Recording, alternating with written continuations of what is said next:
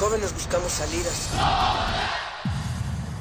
Este es el prisma sonoro donde nos reagrupamos. No ponemos música, la disparamos. No hablamos o leemos. Vivimos el lenguaje. Todo esto es el riesgo de una zona libre.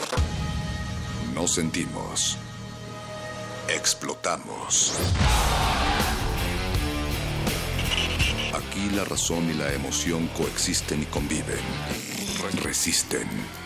Este es un espacio para que formes parte de la resistencia.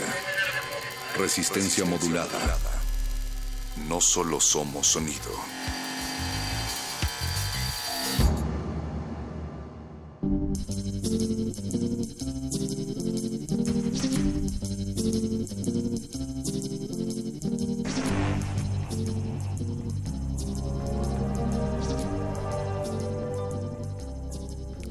Hasta que la dignidad se haga costumbre, esta es una frase de Jacinta Francisco, y esta resistencia está llegando hasta sus oídos para sonar y resonar hasta la medianoche, aquí a través del 96.1 de FM Radio UNAM. Esta noche Mónica Sorrosa toma estos micrófonos y me da mucho gusto compartirlos contigo. A mí también, Natalia, esta vez y esta semana nos vamos a apoderar de los micrófonos, vamos a hacer el experimento dentro del experimento llamado resistencia modulada y bueno, las voces femeninas vamos a tomar el control, lo cual eh, queremos pues, pues lanzar una iniciativa que se dé más frecuentemente. Queremos invitarlas, sobre todo a ustedes, porque estos micrófonos son principalmente suyos. Por ello tenemos redes sociales, tenemos teléfonos en cabina, tenemos Twitter, arroba R en Facebook estamos como Resistencia Modulada. ¿Y el número telefónico cuál es? 55 23 54 12. Hemos también propuesto el hashtag esta semana de Mujeres en Resistencia para recibir cada uno de sus comentarios y esto de la visibilización y el que se oigan las voces de la resistencia, Moni, bueno, pues es también una manera de que en este espacio, que predominantemente también es de compañeros varones, pues se compartan y que a lo largo de estos días puedan sonar temas que tienen que ver con un 8 de marzo, pero un 8 de marzo en el cual hay una exigibilidad de todos los derechos y de todas las garantías que tendríamos que tener como mujeres en este país y en este mundo. Para ello vamos a platicar el día de hoy con la colectiva Sicorax y también tendremos a lo largo de toda esta noche otras propuestas que tienen que ver con la programación habitual de resistencia modulada. Llegará el día de hoy de Retinas con una programación especial. Así van a, eh, van a tener a la directora Claudia Santeluce, espero haberlo pronunciado bien, seguramente no lo hice, pero ya Rafa Paz me corregirá.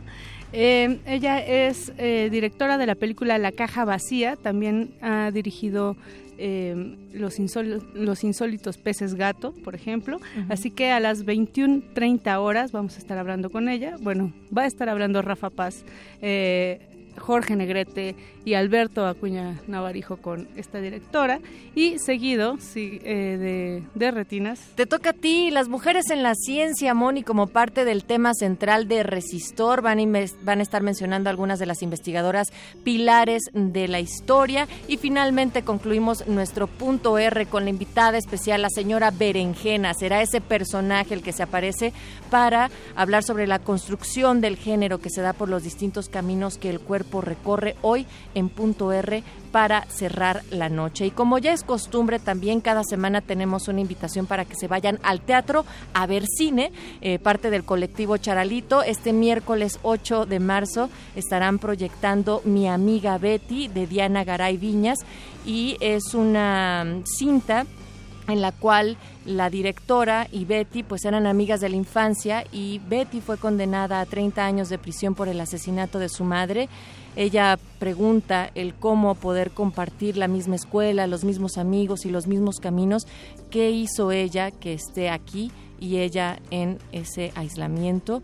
Entonces el documental intenta comprender las circunstancias por las que Betty perdió su libertad.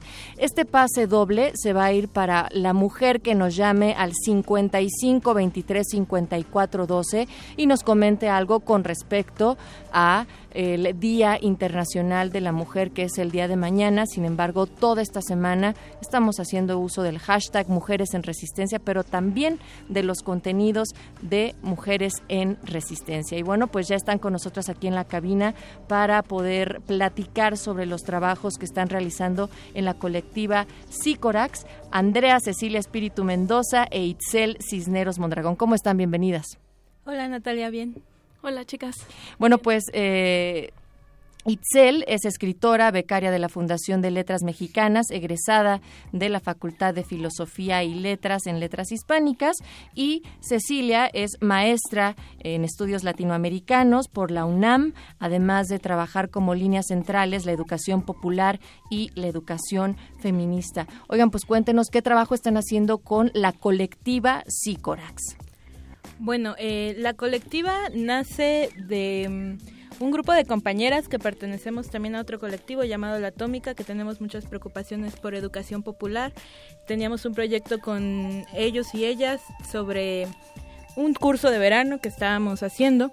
Y bueno, ya nosotras nos reuníamos como círculo de acompañamiento, ¿no? Las compañeras del colectivo.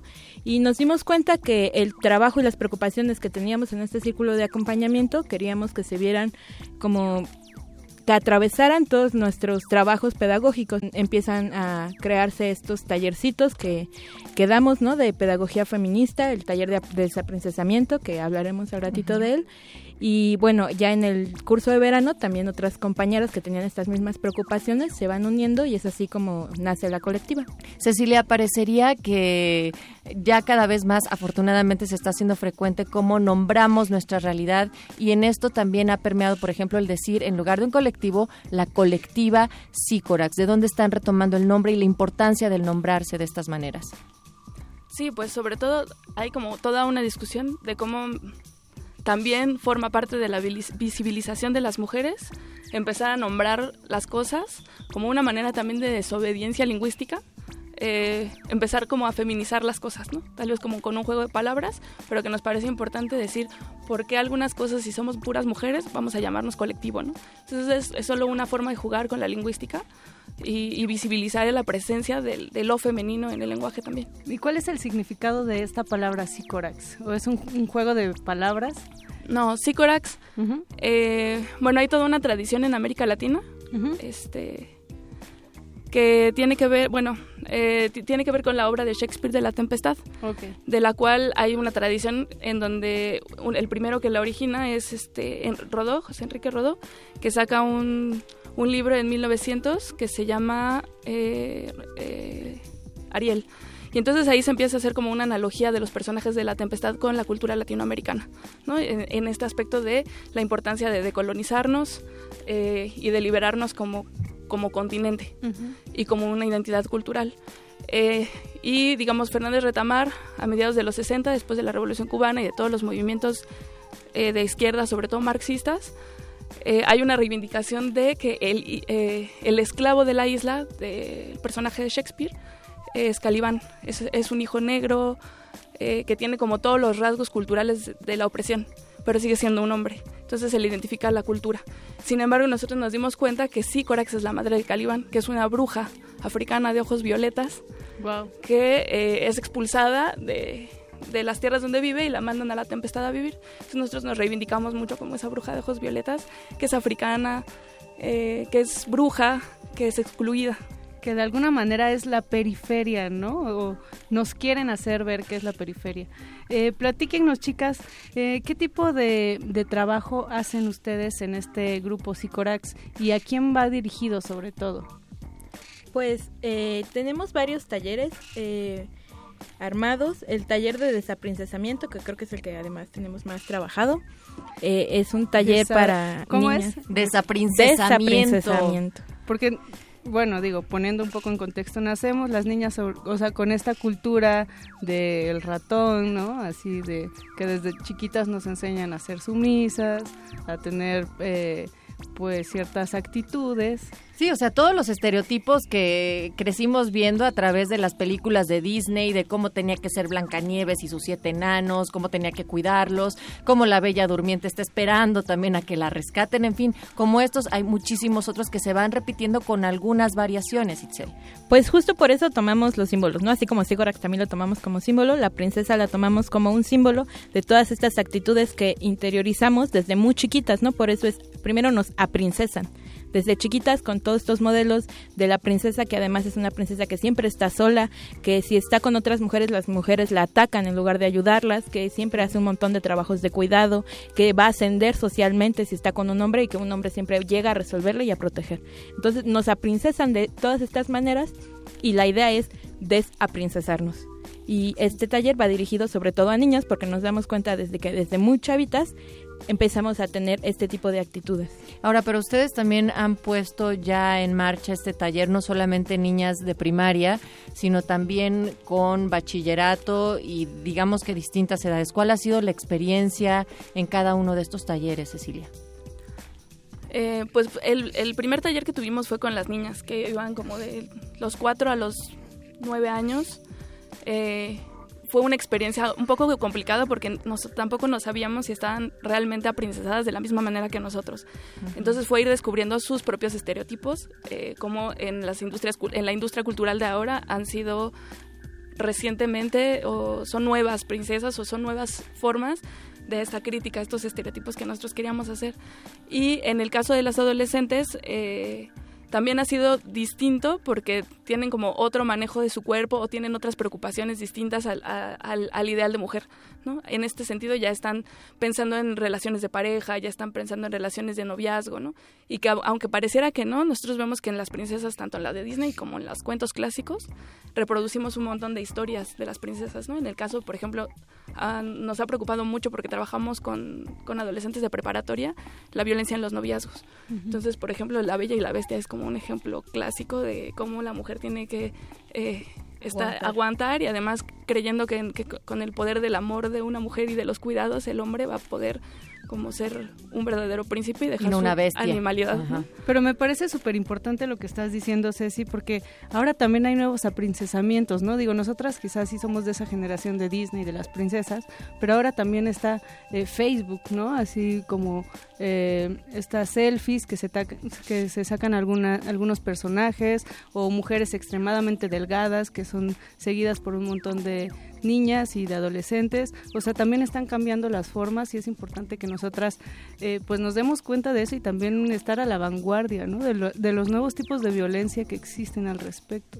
Pues sí, justo tomamos a la princesa como un símbolo, pero de un montón de relaciones que se establecen y se han establecido a lo largo de mucho tiempo, ¿no? También nos dimos cuenta eh, que el mismo capitalismo eh, toma estas críticas, porque la crítica a las princesas se ha hecho ya desde los 80 eh, y las transforma y, las mismas relaciones se ven en otros lados, ¿no?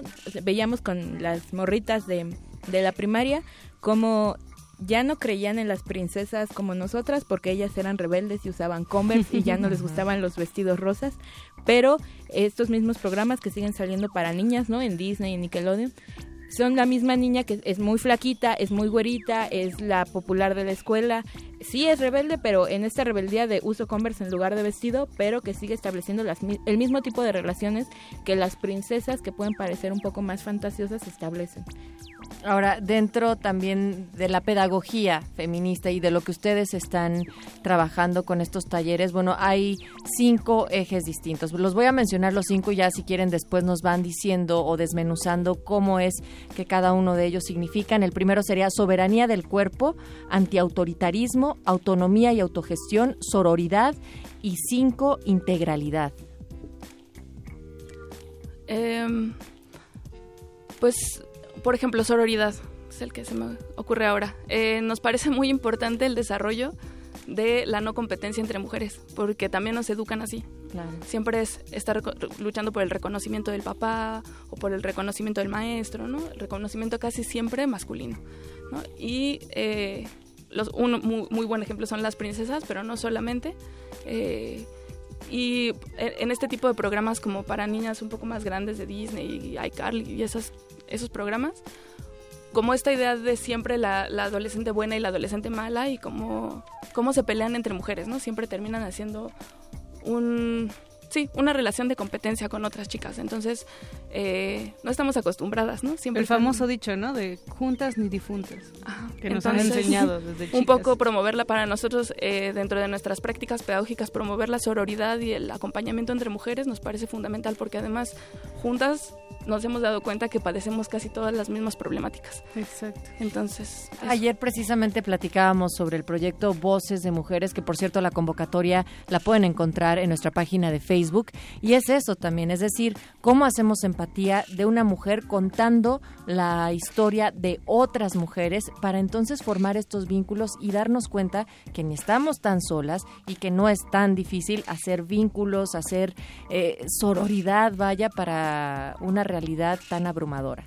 Sí, pues nuestro feminismo parte de pensar que estamos en contra de muchas opresiones, pero que la primera opresión es la opresión a la mujer, ¿no? Entonces que si queremos luchar porque se acaben otras opresiones, tenemos que empezar por luchar por esa opresión a la mujer. Por eso partimos de estos cinco ejes de la pedagogía, ¿no? La soberanía del cuerpo, por ejemplo, pensarla desde las niñas, que había niñitas a las que les daba miedo o les daba vergüenza quitarse el suéter porque ya se sentían avergonzadas de su cuerpo, ¿no? O sea, a ese nivel la opresión. Entonces, cada uno de estos ejes intenta como empezar a deconstruir o al menos visibilizar este tipo de opresiones, ¿no? Y dentro de, estas opresiones también darnos cuenta de que son opresiones compartidas, muchas veces solo por el simple hecho de ser mujeres, y que empezamos a sentir culpa y que además es una culpa que nos callamos y sufrimos en silencio. Entonces también es una manera hacer comunidad y ser empáticas con otras mujeres, ¿no? Que también estos círculos empiezan en los 60, ¿no? Los círculos de acompañamiento que parecen que pueden ser historias como privadas o íntimas que solo nos pasan a nosotras, cuando los empezamos a hablar, ¿no? Nos damos cuenta de que no es cierto, ¿no? De que es algo sistémico, que es una opresión que viene del patriarcado y que juntas podemos empezar a deconstruirlo. Y de ahí la importancia de que se salga del terreno de lo privado, Moni, hacia lo público. Y lo público también significa lo que estamos haciendo en este momento en un espacio de una radio pública, una radio universitaria con frecuencia modulada y estar compartiendo estas voces con todas las personas que nos están escuchando. Les recordamos que nuestro hashtag es Mujeres en Resistencia y nos pueden escribir a Facebook como Resistencia Modulada, Twitter arroba R Modulada o llamarnos directamente al 55 23 54 12. Ahora también eh, da talleres para hombres, da talleres para otro tipo de edades que no sean niñas. Eh, se enfocan en un público que no sea, eh, digamos, niñas pequeñas de 4 a 9 años o hay otro tipo de talleres? Pues justamente estamos construyéndolo tenemos poco, como un año trabajando, entonces tenemos ya planeado el de niñas, eh, tenemos uno de adolescentes y este también cuando podemos hacemos conversatorios o, solo módulos eh, aislados para para quien cualquier edad, ¿no? Y sí, solo lo hacemos para mujeres. Y también aquí, o sea, recuerdo un poco como el día de ayer también planteando el por qué hablar de mujeres desde las mujeres y es una importancia, es decir, en medios de comunicación solamente el 18% de los contenidos mencionan a las mujeres o se habla con respecto a las mujeres en contenidos que tendrían que ser fundamentales. Por eso también la insistencia en crear espacios solamente para mujeres. No, no es un sentido. Podríamos hablar, por ejemplo, de cómo no es una intención de excluir, sino del trabajarnos desde otros terrenos. Pues nosotras eh, hablamos más bien de visibilización, no tanto de exclusión, ¿no? No es que estemos excluyendo a los compañeros, en realidad también en, en, el colectivo La Atómica trabajamos con los compañeros y ellos también se han dado cuenta de que tienen que hacer su chamba, más bien de visibilizar que nosotras siempre estamos al margen y por una vez y empezar este proceso ponernos en el centro y dejar de pensar primero en ellos y luego en nosotras, ¿no? Como parte de un proceso, ¿no? También el separatismo, no porque sea el fin, sino porque también necesitamos lugares que sean para nosotras en lugar de estar viviendo y trabajando para los otros. ¿Y cuáles han sido los resultados de estos talleres? Es decir, después de trabajar con las niñas y con las adolescentes, ¿qué ha salido de estos círculos? Eh, bueno, eh, está como tal vez en, dos ámbitos. Por un lado, ha sido, o sea, para nosotros sobre todo el taller para, para niñas fue, fue muy bonito, porque de empezar a que nos vieran raro de por qué va a ser un taller solo para niñas y qué vamos a hacer aquí, no queremos que nos como nos da pena hablar, a que a finales del curso de verano las niñas estaban ayudando entre ellos y cuando había juegos mixtos se ponían de acuerdo, no importa quién gane siempre y cuando sea una de nosotras. O sea, sí ver esa generación de comunidad y sororidad entre ellas, ¿no? Y de cuidado entre ellas, ¿no? Eh, eso, eso por un lado nos parece como, como muy bonito, eso fue como un resultado eh, que nos importante. importante. Y por otro lado, bueno, eh, la constitución de la colectiva, generar espacios para seguir hablando de mujeres y de trabajarnos como mujeres, yo creo. Muy bien, pues en este marco, Moni, pues el día de mañana también se está convocando desde muchas colectivas a muchos otros colectivas e individuas que eh, hagan un paro, ¿no? El 8M también se está utilizando este hashtag, es una iniciativa a nivel internacional que surge de Argentina. Argentina, hay que decirlo, tiene uno de los índices también de feminicidios más graves en estos momentos de América Latina en circunstancias similares que las que vivimos acá en México. Y esta necesidad de parar y de parar además no solamente para salir a las calles y hacer público que hay exigencias de que platicábamos ayer Moni sobre lo básico, sobre reconocer los cuidados, reconocer el trabajo que se hace en los ámbitos públicos, la violencia, eh, pero también el crear vínculos a nivel internacional. Y entonces, aquí ustedes cómo se piensan sumar o cómo están viendo estas convocatorias. Pues hay un montón de actividades para mañana, ¿no? Están convocadas desde mediodía en el Ángel, actividades culturales, se va a ver una valla humana, luego la marcha a la que pretendemos ir. También al amanecer se piensan colgar mantas en las salidas de la ciudad para que la ciudad amanezca, ¿no? Eh, ya en el mood 8M y más bien pensar en que este paro es también otra visibilización ¿no? de la doble jornada laboral de las mujeres, ¿no? La jornada que por un lado hacen en el ámbito público, ¿no? En el ámbito capitalista y por otro la jornada laboral que, que implica toda la labor de los cuidados que tienen que hacer las mujeres al llegar a su casa. E, eso también sería la pregunta, Ceci, como ¿por qué parar?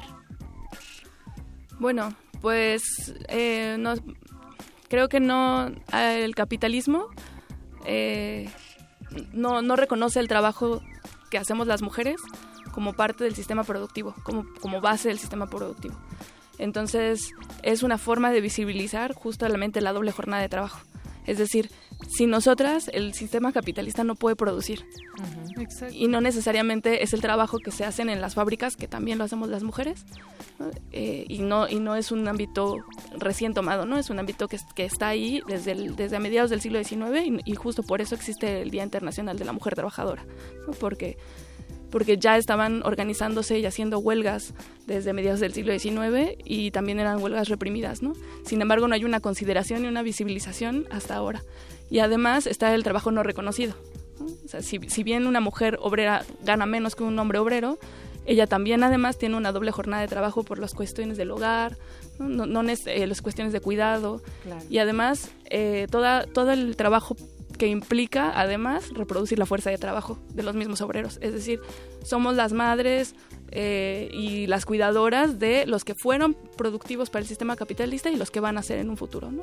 el ejército de reserva. Y es que liberación no es solamente eso, no es, ah, ya puedes trabajar y este, felicidades, ¿no? Sino todo lo contrario. Ah, ya puedes trabajar y ahora tienes una doble jornada de trabajo, tienes menos oportunidades de empleo y tienes eh, pues un salario más bajo también, ¿no? Que son las cifras que se dan, que las mujeres ganan mucho menos que los hombres y tienen puestos eh, menos altos, ¿no? En las empresas. Entonces...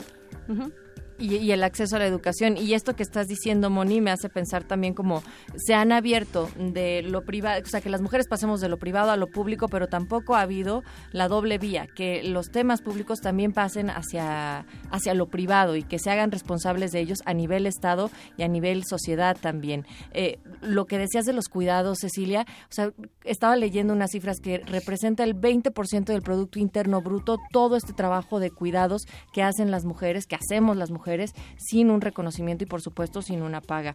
Em, incluso en el marco del Día Internacional de la Mujer este año propuesto por la ONU, el digamos que el tema que pusieron central es las mujeres en un mundo laboral en transformación hacia un planeta 50-50 en el 2030 como parte de estos objetivos eh, de desarrollo que bueno, a lo que me refiero es, si ellos mismos están poniendo estos temas como la mujer trabajadora, entonces hay que empezar a reconocer todos los trabajos que las mujeres desempeñamos. ¿Dónde las pueden encontrar? Eh, bueno, tenemos Facebook, ¿no? Que es la colectiva Sicorax. Y ahí vamos a ir subiendo los talleres que estamos organizando. Muy bien. Así los buscan como Sicorax con S y ahí está toda la chamba. ¿Y los talleres futuros? ¿Se puede sumar cualquier persona?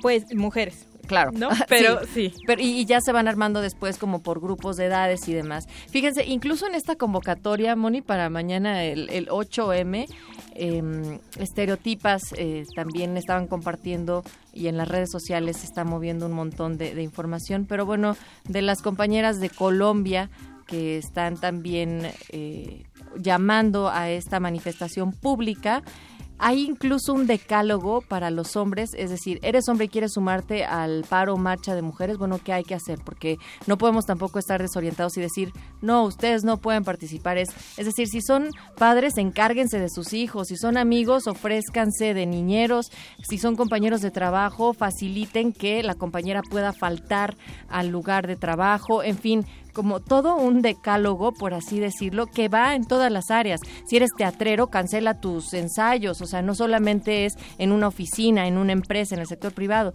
Y, finalmente es, pues si van a la concentración, esto quiere decir que mm, ninguna de las mujeres que te rodean necesitaba de ese apoyo, de esos cuidados que ella tendría que hacer, pues no, o sea, súmanse a los colectivos eh, mixtos y no vayan como protagonistas, ¿no?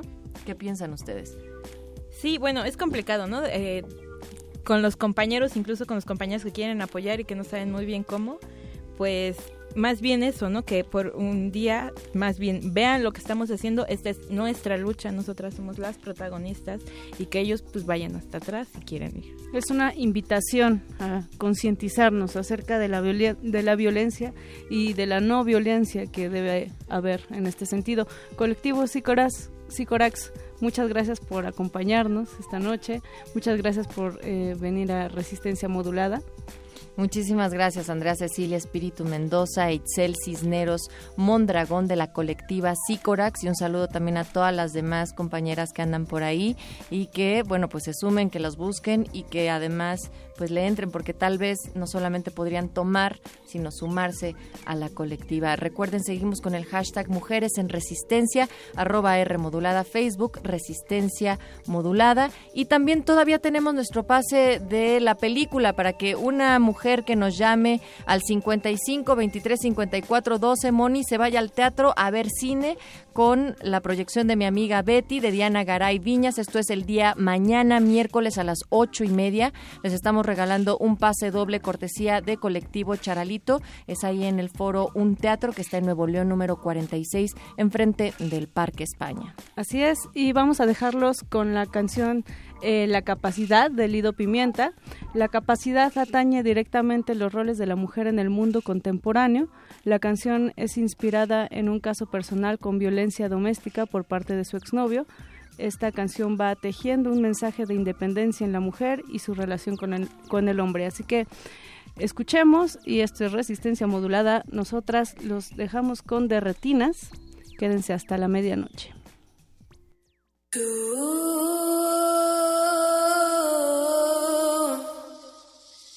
Tú tienes la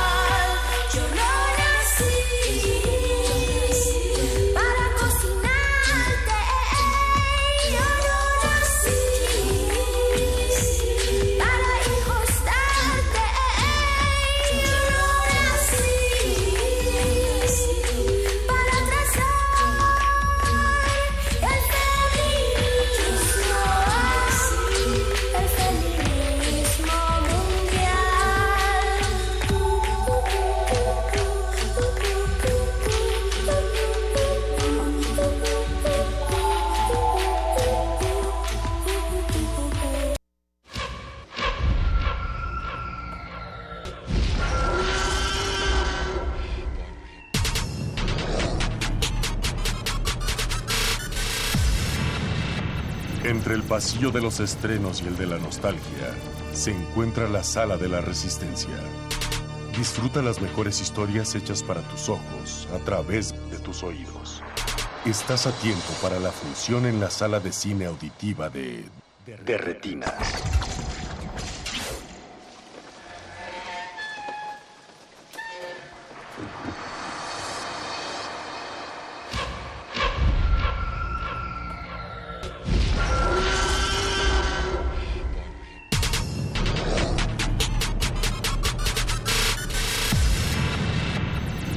Pasillo de los estrenos y el de la nostalgia, se encuentra la sala de la resistencia. Disfruta las mejores historias hechas para tus ojos a través de tus oídos. Estás a tiempo para la función en la sala de cine auditiva de... de.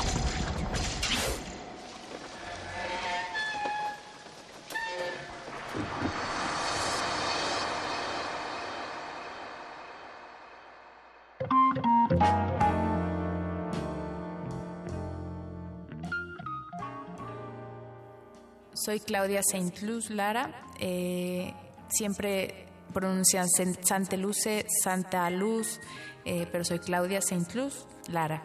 Soy directora de cine. Eh, mi apellido Saint Luz viene de mi padre, que es haitiano, eh, es de origen francés, y mi abuelo era de Martinica, y él llegó a Haití a vivir, entonces de ahí viene. Llegué al cine porque mm, en la prepa, cuando me hicieron los exámenes de aptitudes, pues salí que no era buena en nada. Entonces eh, escuché a una chica que dijo que iba a estudiar cine, pero no pensaba que eso se pudiera estudiar, como la pintura, eh, como la escultura, como la música. Pensaba que es gente súper dotada y tocada por Dios que puede hacer esas artes. Entonces, pues investigué un poquito más y encontré una escuela en Guadalajara, la Universidad de Guadalajara, y me fui a estudiar allá artes audiovisuales, sin pensar que sería buena para esto. Entonces el director de mi carrera, duró cinco años la carrera, cada año consecutivamente me decía que no servía para esto y que mejor me saliera y que fuera ama de casa. Pero resistí y pues no fui ama de casa. Bueno, ahora soy sí, pero, pero seguí confiando en mí. Y entonces después de hacer eso me eh, vine al DF a seguir, seguir a, ser segundo asistente de dirección. Hice segundo asistente de dirección hasta que me topé con Paula Markovich, que es la escritora de Temporada de Patos, de Leitajo y de esta película tan bella del premio. Y ella me invitó a un taller de escritura y entonces ahí empecé a escribir el guion de Los Insólitos Peces Gato. Y pues es así como llegué al cine. Martes de mil por uno. De, de, de, de, de, de- de retinas. De, de retinas. ¿Cómo te llamas? Claudia. Yo me...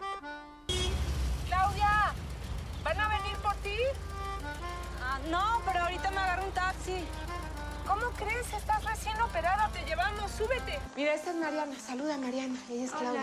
Y Wendy es esta, la de afuera. ¿En qué día naciste, eh? El 31 de diciembre. Ay, qué fecha tan desafortunada. ¿Hace cuánto estás solo? Desde los dos años. ¿Cómo es un beso por dentro? ¿Por? ¿Por saber? ¿Nos ayudarías con el recibo de la luz? ¿Por qué estás con nosotros, eh? Espere afuera, por favor. De, de, De retinas. De retinas.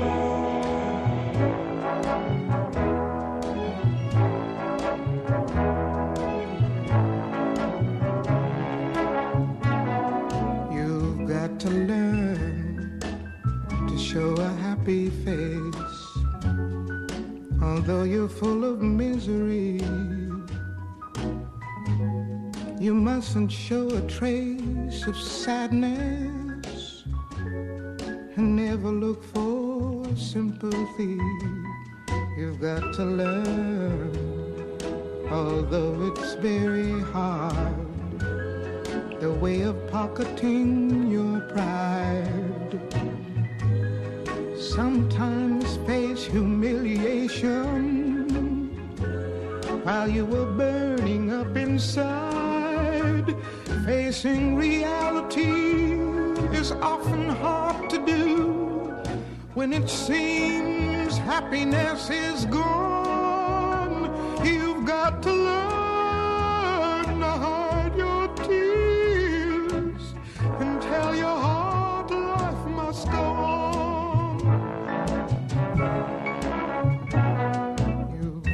learn to leave the table when love's no longer being served. Just show everybody that you're able to leave without saying a word. You've got to learn to hide your sorrow and go on living as before. What good is thinking of tomorrow? Who knows what it may have in store? You've got to learn to be much stronger.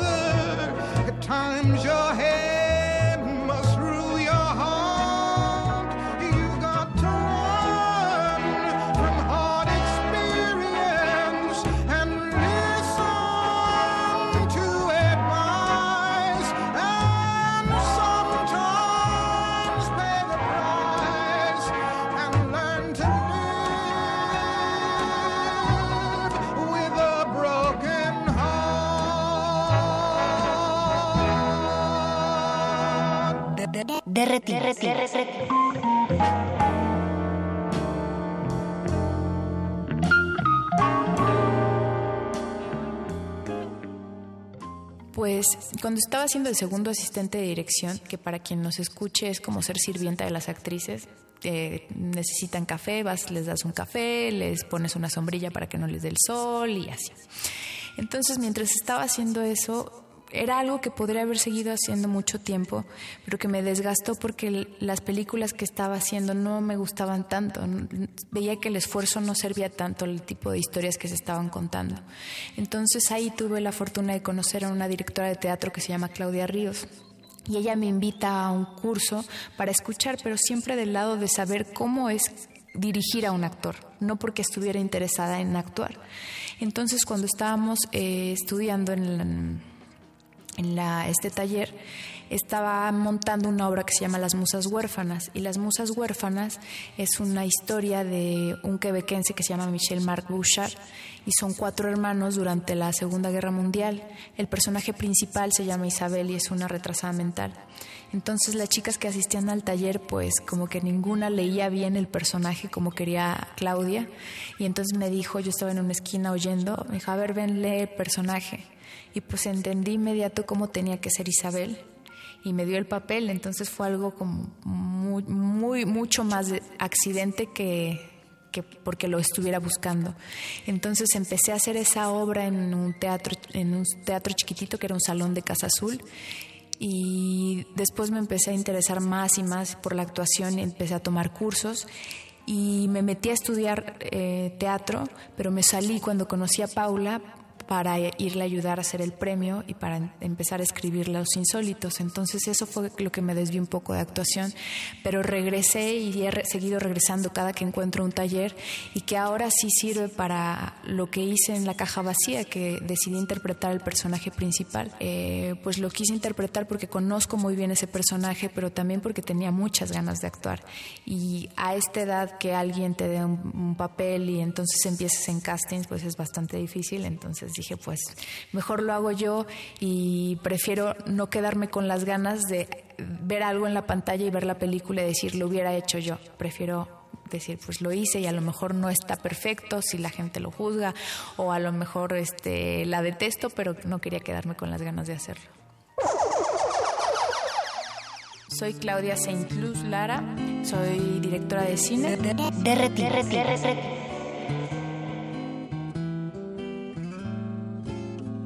We'll meet again.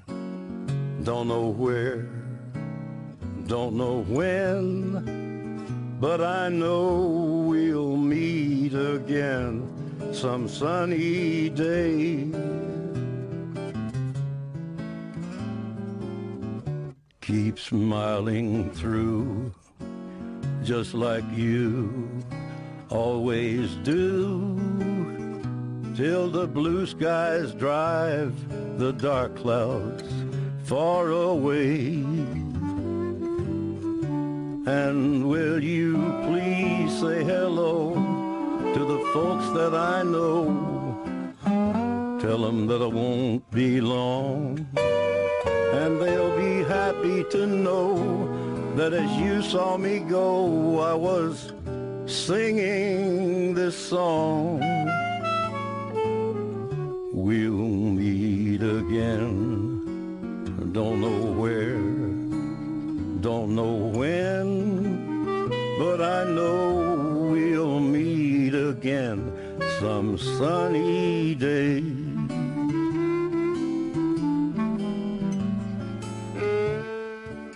Yeah, we'll meet again. I don't know where, and I don't know when, but I do know that we'll meet again some sunny day.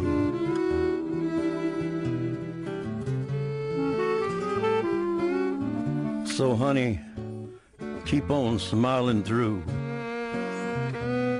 just like you always do, till the blue skies drive the dark clouds far away. And would you please say hello to all the folks that I know and tell them I won't be long. They'll be happy to know that as you saw me go, I was singing this song. We'll meet again.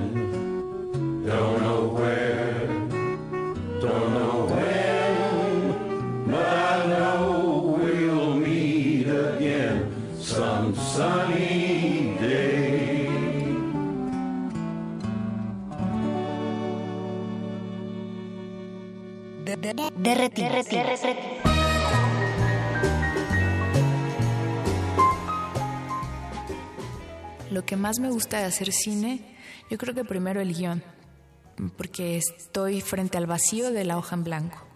Y entonces tratando de encontrar las acciones que hagan sentir que ese personaje es tímido, que ese personaje está enojado, que ese personaje tiene ansiedad por cierta cosa. Y luego lo que más me gusta cuando llego al set es ver cómo obtengo de cada una de las personas que quiero lo que necesito eh, sin que ellos eh, sepan que estoy tratando de buscar eso, que, que crean que es idea suya. Entonces es como ir conociendo a cada uno y sacar lo que lo mejor de ellos, pero pues conocer también cómo funcionan. Entonces este mecanismo medio eh, manipulador psicológico es lo que más me gusta. Y sobre todo eso me gusta más con los actores, de ver cómo les exprimo lo mejor de ellos, porque hay actores que eh, sacas lo mejor de ellos adulándolos, hay actores que sacas lo mejor de ellos retándolos.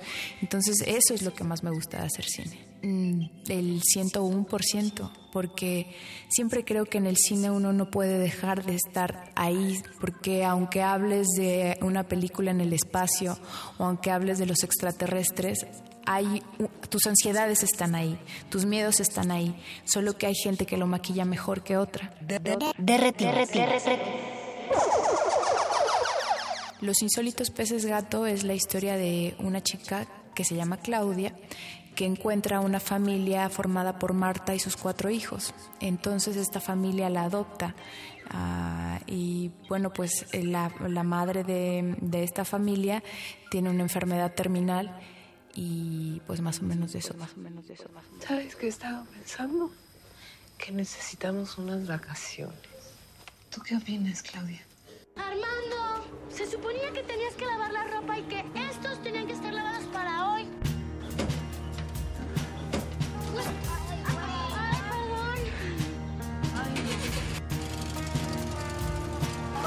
Ay, perdón.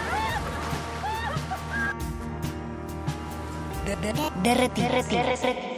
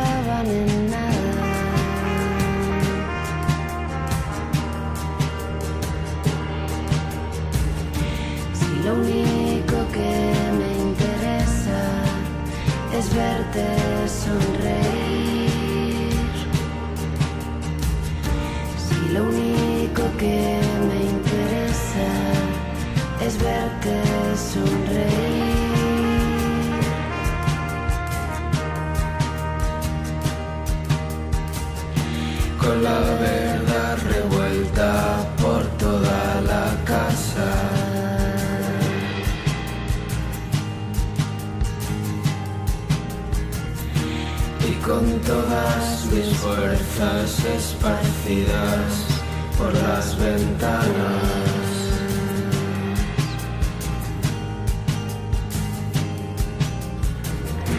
Hoy me levanto con muy pocas ganas de hacer nada.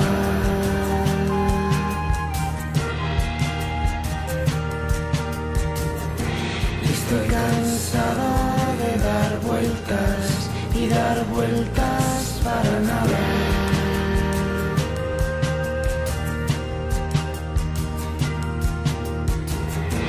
Cansado de mis decisiones que no acaban en nada.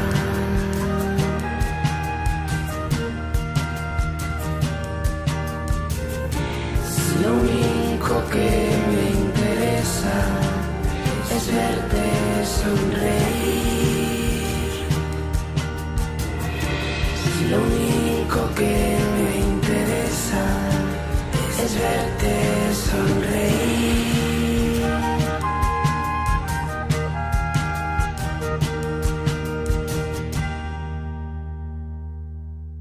Martes de mil por uno. De, de, de, de, de, de, de retinas. De retinas.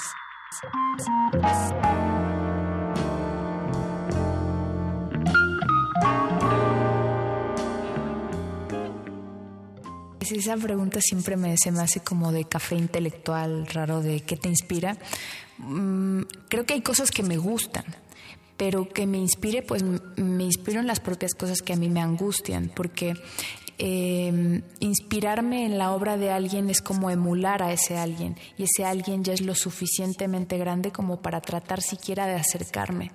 Entonces, pues claro que, que veo películas y de cineastas que admiro muchísimo, pero veo lo que lograron, ¿no? Pero creo que uno aprende más de, la, de los errores de los otros que de los aciertos. Los aciertos solo te quedan para contemplarlos y es como un buen sabor para el alma.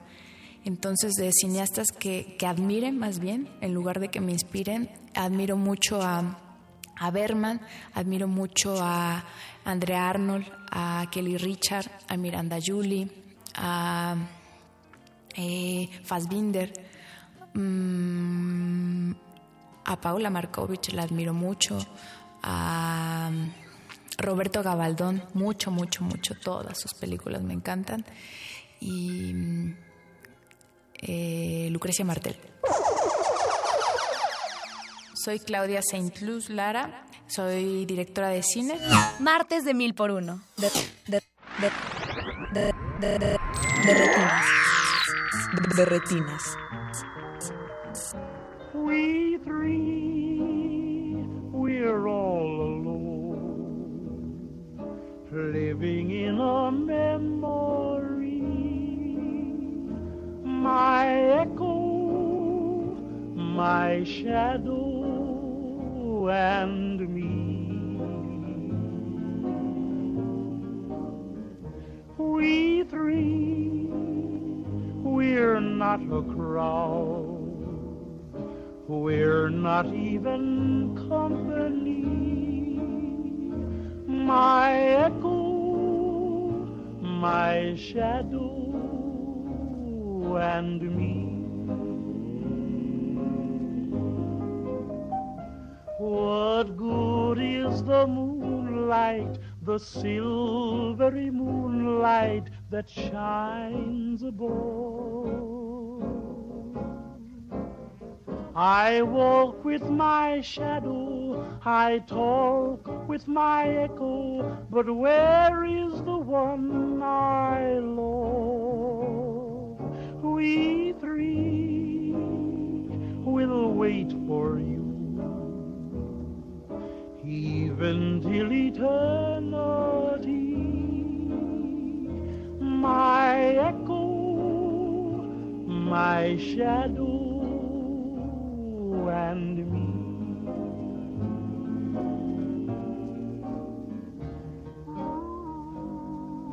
We three, we're all alone. Seem like we're living in a memory. That's my echo, my shadow, and me.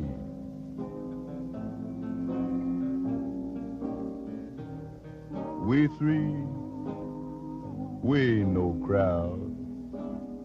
Fact is, we ain't even company. That's my echo, my shadow, and me. You know, I've been wondering, what good is the moonlight? That silvery moonlight that shines way, way up above. Here I walk with my shadow. I talk with my echo. But where is that gal that I love?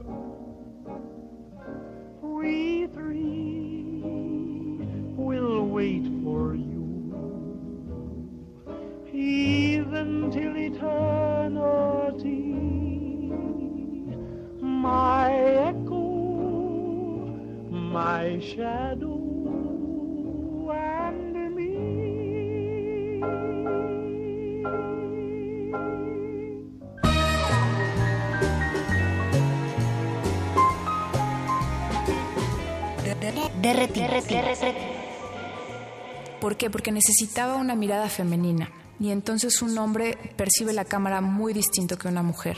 Entonces sí era importante para mí que fuera una mujer. Eh, las fotógrafas aquí en México estaban ocupadas, las que admiro mucho. Entonces, pues un día hablando con mi marido me dice, ¿a quién admiras que no sea de aquí? ¿no?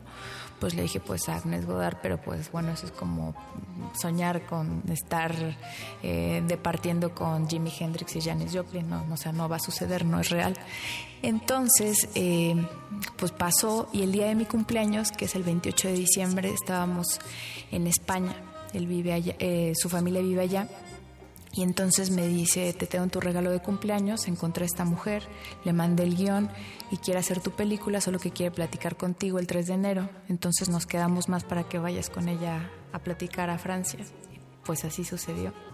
Fue bastante de magia y bastante de mi marido.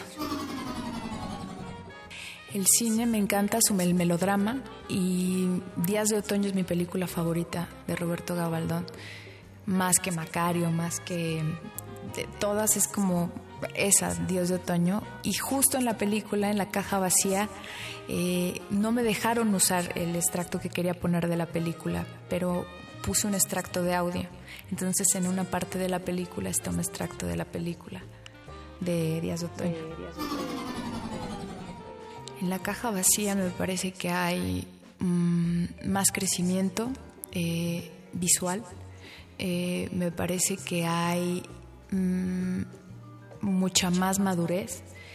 Eh, y trato de ser igual de honesta e igual de eh, de tratar de desnudarme todas las emociones que quiero mostrar entonces eso de seguir con esa con, e- con eso que ya había empezado en los insólitos pero siento más madurez en este trabajo que podrá gustar o no pero eso es lo que siento soy Claudia Saint Luz Lara soy directora de cine De retinas. De retinas. ¿Por qué no me has buscado? ¿Por qué no? Te hablé en tu cumpleaños. Hace tres años. No quiero estar solo.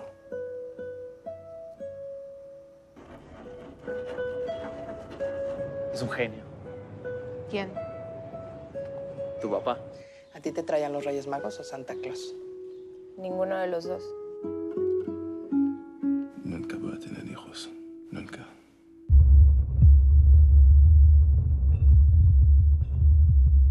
Esta parte te pareces a mí. No tengo nada tuyo. ¿Por qué siempre sales con Misfits? ¿Tu papá tiene novia?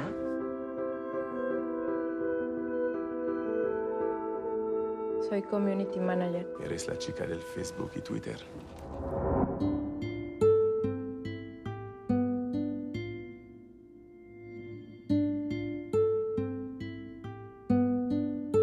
Cuando estoy deprimida me las pinto de estos colores. Cuando está feliz.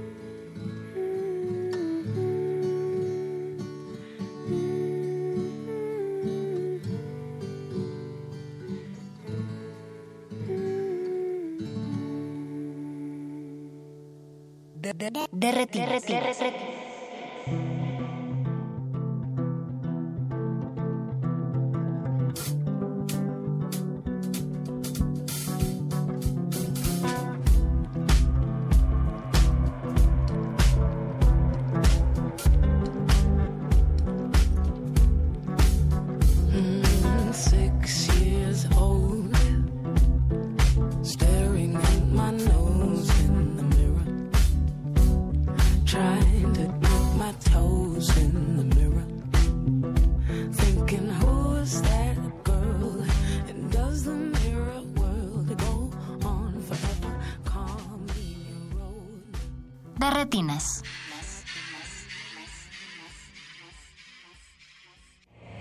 La creencia dicta que cualquier conjuro o maldición ejecutado después del atardecer aumenta su fuerza conforme se acerca a la medianoche. Para aumentar su sonido, Carpe Noctem. Sintonízalo ahora los viernes a las 0 horas por el 96.1 de FM. La noche es la mitad de la vida y es la mejor mitad. Radio 1.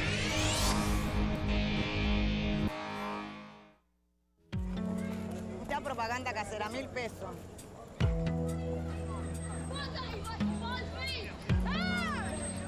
of your country.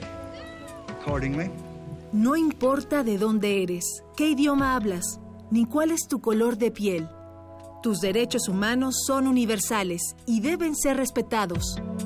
Conoce cuáles son y cómo protegerlos en un programa de análisis y reflexión sobre este tema con Diego Guerrero.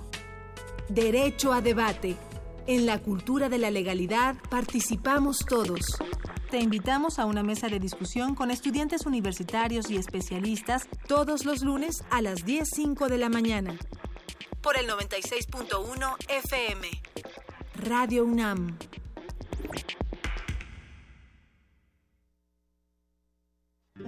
El siglo XVI, conocido como Cinquecento, es un heredero del humanismo que funda la estética de lo extraordinario y nunca es menos clásico que cuando piensa que es clásico.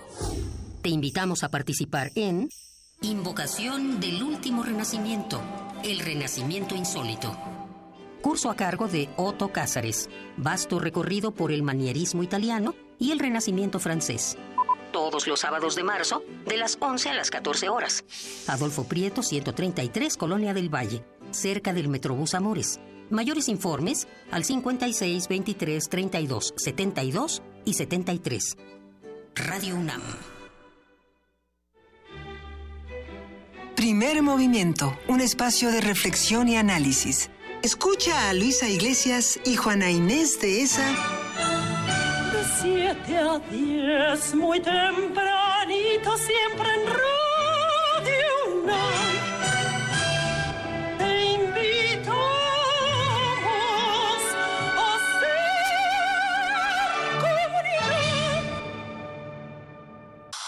Resistencia modulada.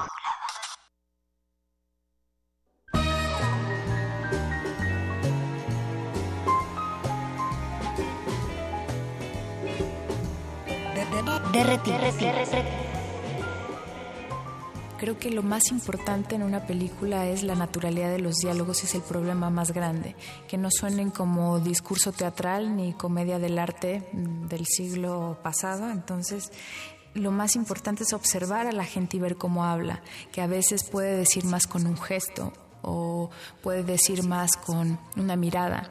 Entonces, eh, trato primero de estudiar al personaje antes de meterme a escribir el, el, el guion y describir cómo es sus su personalidad, qué le gusta, qué no le gusta, a qué hora se despierta, a qué hora no, y entonces en base a eso ir creando cómo es que hablaría ese personaje.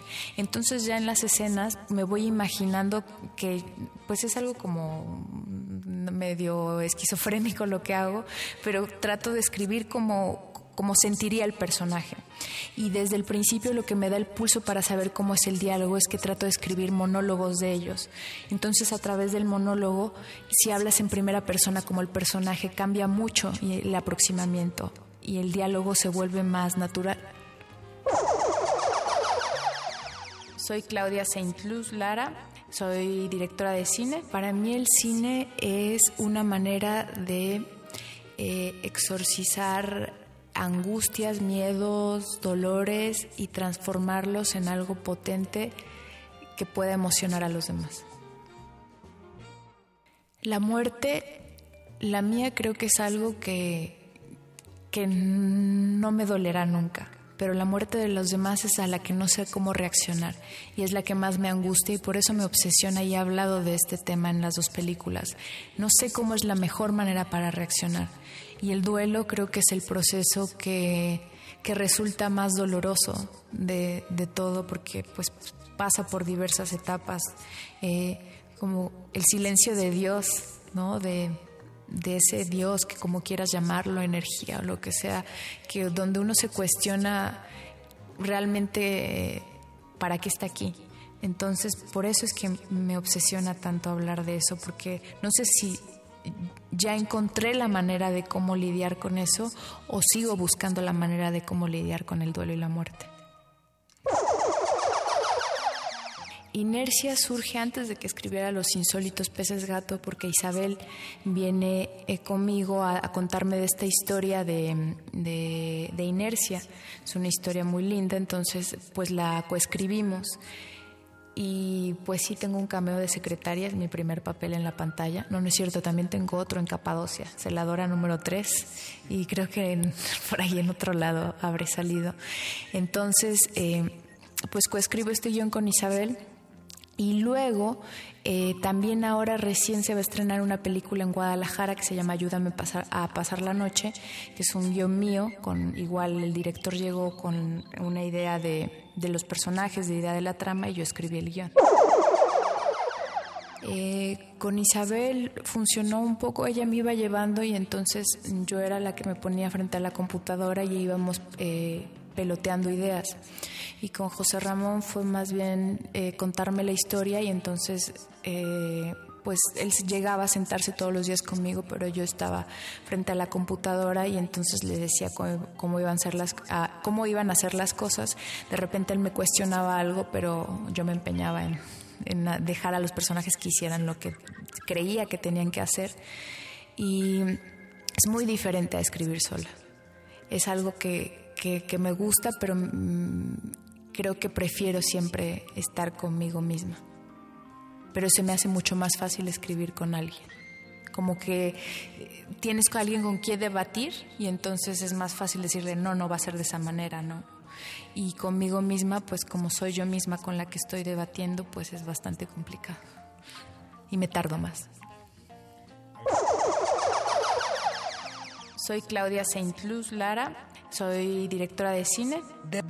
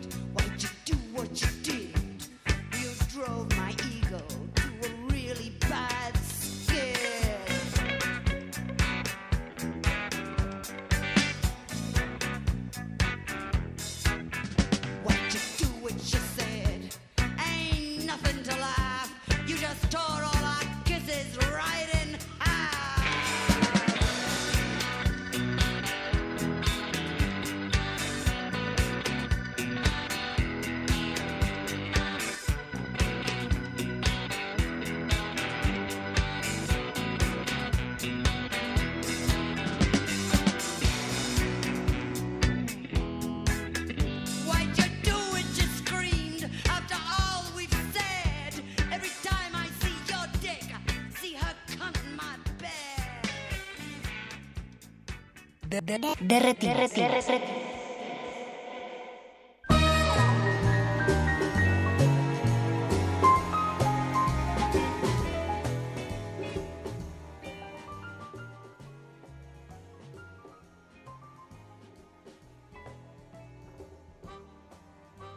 Deposito algo mío en cada uno de los personajes que creo, inclusive en, en los personajes que no son tal cual eh, yo, con- o, lo, o lo que la gente supondría que soy yo. Por ejemplo, en Los Insólitos está Claudia, y claro que tiene cosas de mí, pero también tiene cosas de mí Marta, también tiene cosas de mí Alejandra y los cuatro hijos.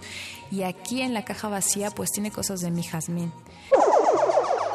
La caja vacía se estrena este viernes 10 de marzo y trata de eh, Jazmín y Tusein. Jazmín es una chica de 30 años y Tusein es su padre, un tipo de 70 años. Se han dejado de ver eh, por mucho tiempo y se reencuentran por, porque a él le diagnostican demencia vascular y es la única persona que tiene. Entonces la enfermedad en vez de ser un obstáculo para ellos es una posibilidad para reencontrarse. La primera película que recuerdo haber visto es Marcelino Pan y Vino. Me gusta mucho ir al cine.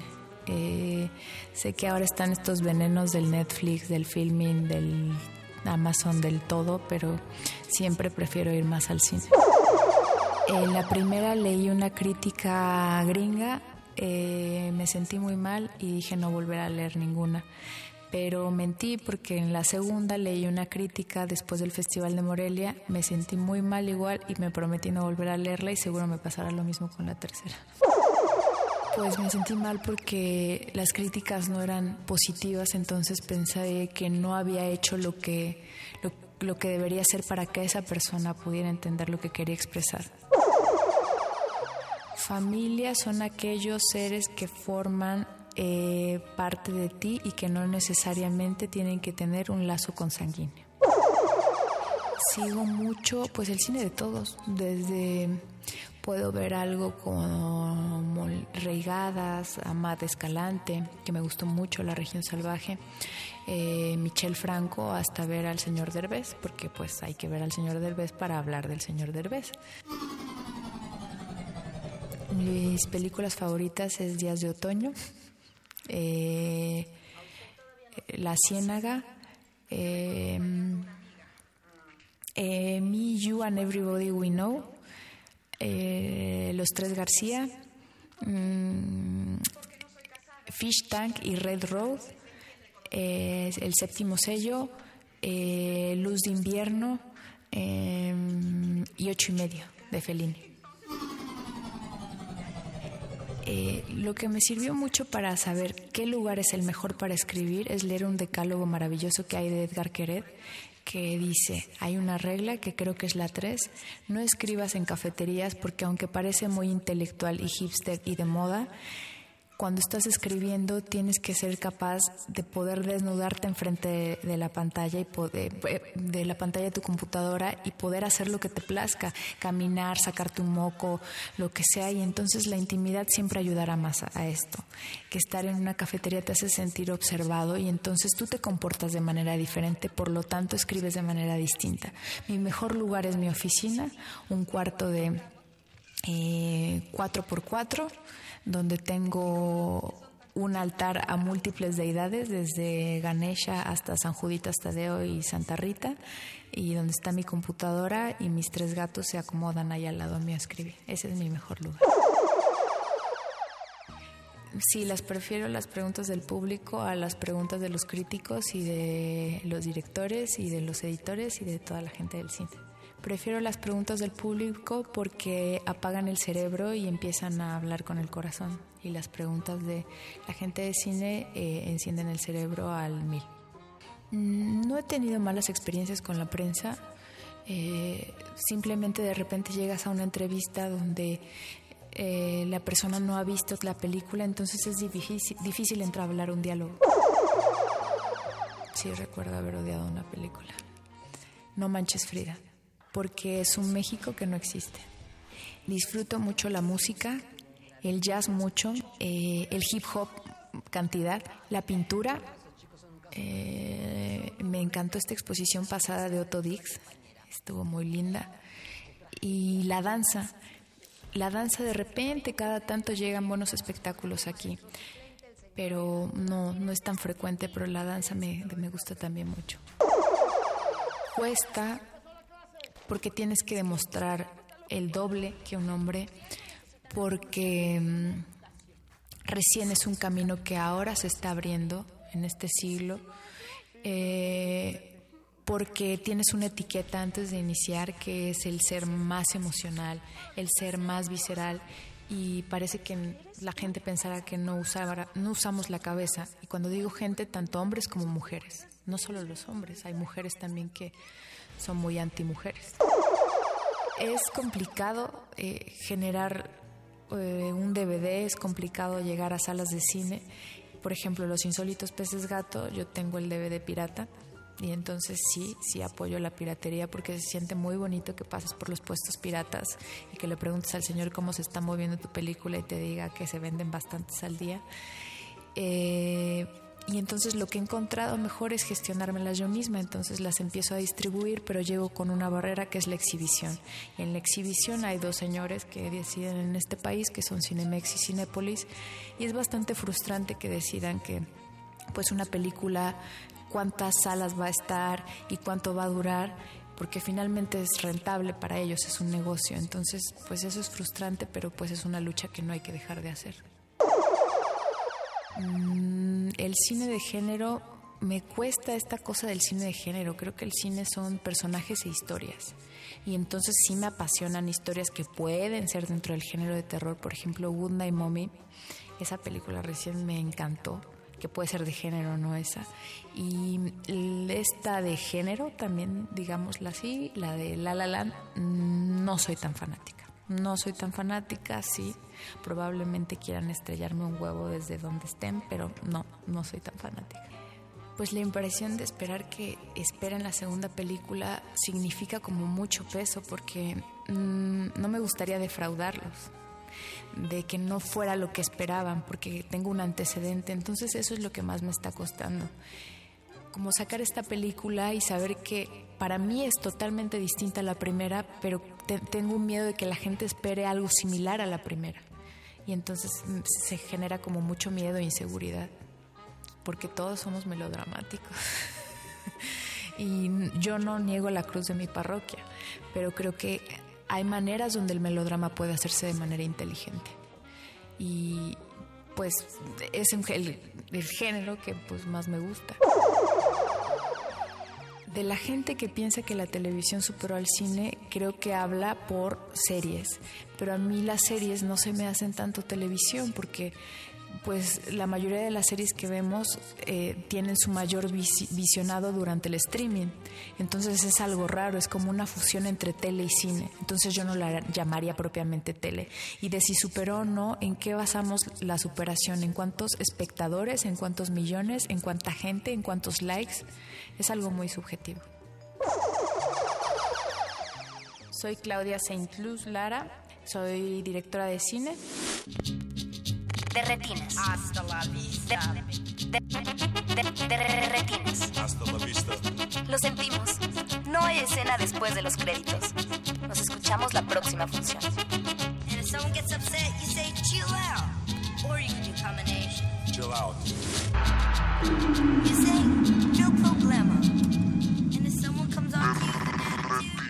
De retinas. Hasta la vista.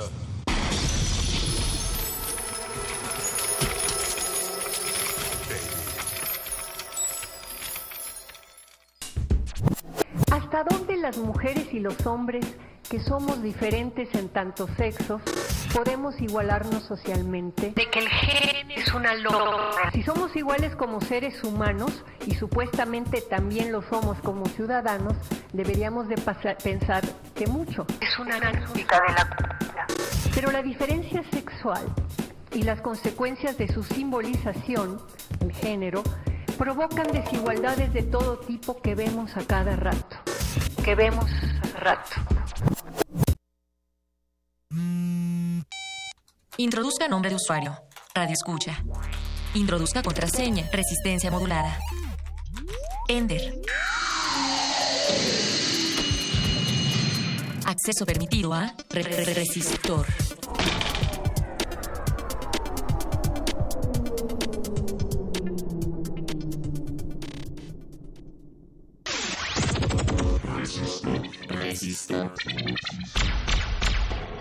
Creo que de las cosas que más me han impresionado en este trabajo que hemos hecho en el Failure Institute es encontrar que sí hay una dinámica diferente en el fracaso para cada género. De hecho, en este momento estamos haciendo la primera investigación enfocada en entender el fracaso con enfoque de género, porque la verdad es que tenemos más preguntas que respuestas. Esta investigación justamente empezó porque en investigaciones generales enfocada en hombres, mujeres que tuvieron un negocio y fracasó, vimos que las mujeres tienden a fracasar por motivos diferentes y dependiendo de la industria fracasan más o fracasan menos. Entonces tenemos mucho interés en empezar a hacer estudios del fracaso con enfoque de género. Para arrancar, en este momento estamos haciendo en la Ciudad de México una investigación para entender por qué fracasan los negocios fundados por mujeres en situación de vulnerabilidad, es decir, mujeres que viven en los cinturones de la pobreza de la Ciudad de México, en zonas que están totalmente fuera del polígono de la innovación, o sea, no Roma, no Condesa, no están en la delegación Cuauhtémoc de la Ciudad de México en lo más mínimo. Y sin embargo son mujeres con muchísimo empuje que son emprendedoras, muchas veces no se reconocen a sí mismas como tales, no usan esa palabra para describirse, pero en muchas ocasiones son el sostén económico de su familia y están poniendo un negocio diferente cada seis meses y es importantísimo entender por qué esos negocios no están funcionando. Es una investigación que curiosamente nunca se ha hecho en el mundo porque es muy difícil de hacer. En el caso de esta investigación en particular es muy bueno que tenemos como gran aliado a ProMujer, que es una organización que trabaja en toda América Latina ayudando a mujeres en situación de vulnerabilidad con financiamiento y además con educación financiera y educación en salud. Entonces la idea es tomar lo que encontremos en esta investigación para que puedan dar mejor apoyo a estas mujeres.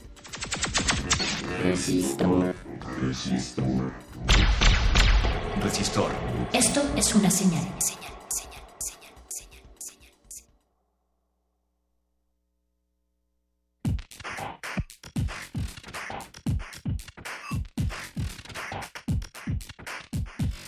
Resistor. Esto es una señal.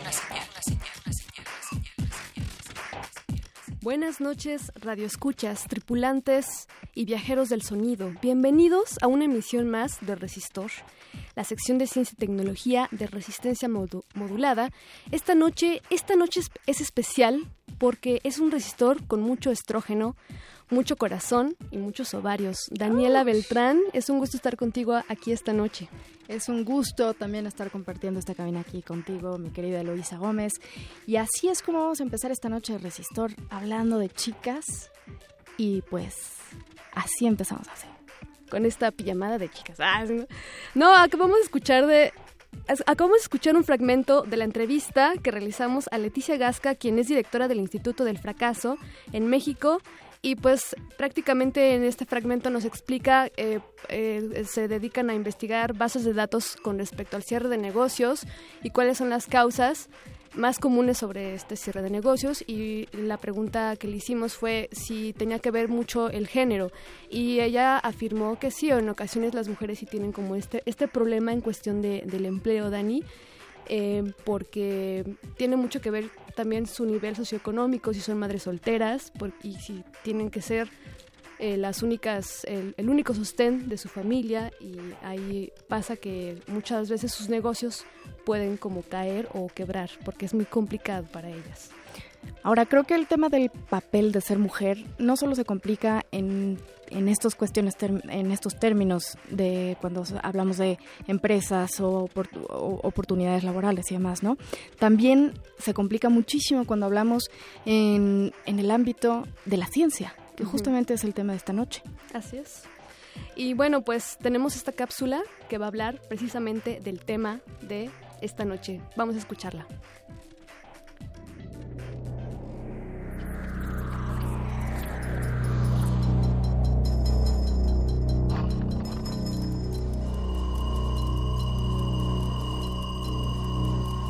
Ingresar nombre clave. Resistor. Ingresar código de emisión. 0703117 R109. Acceso permitido. Inicia secuencia sobre Mujeres en la ciencia. Desde la antigüedad, el papel de la mujer en las ciencias ha sido fundamental en el desarrollo de las culturas a lo largo de la historia humana. Las mujeres han contribuido significativamente en el estudio de los astros, la tierra, las propiedades de los alimentos y el uso de la herbolaria. Sin embargo, se han enfrentado con tabúes sociales que limitan la divulgación y la práctica de la ciencia por parte de ellas. El Instituto de Estadística de la UNESCO señala que el género femenino constituye solo un 28% de los investigadores en todo el mundo hoy en día. Las mujeres han aportado por siglos grandes descubrimientos, inventos e investigaciones científicas. ¿Y tú? ¿Qué mujeres conoces en la ciencia? ¿Desea repetir esta información? Ha elegido no. Comenzamos. Resistor. Esto es una señal.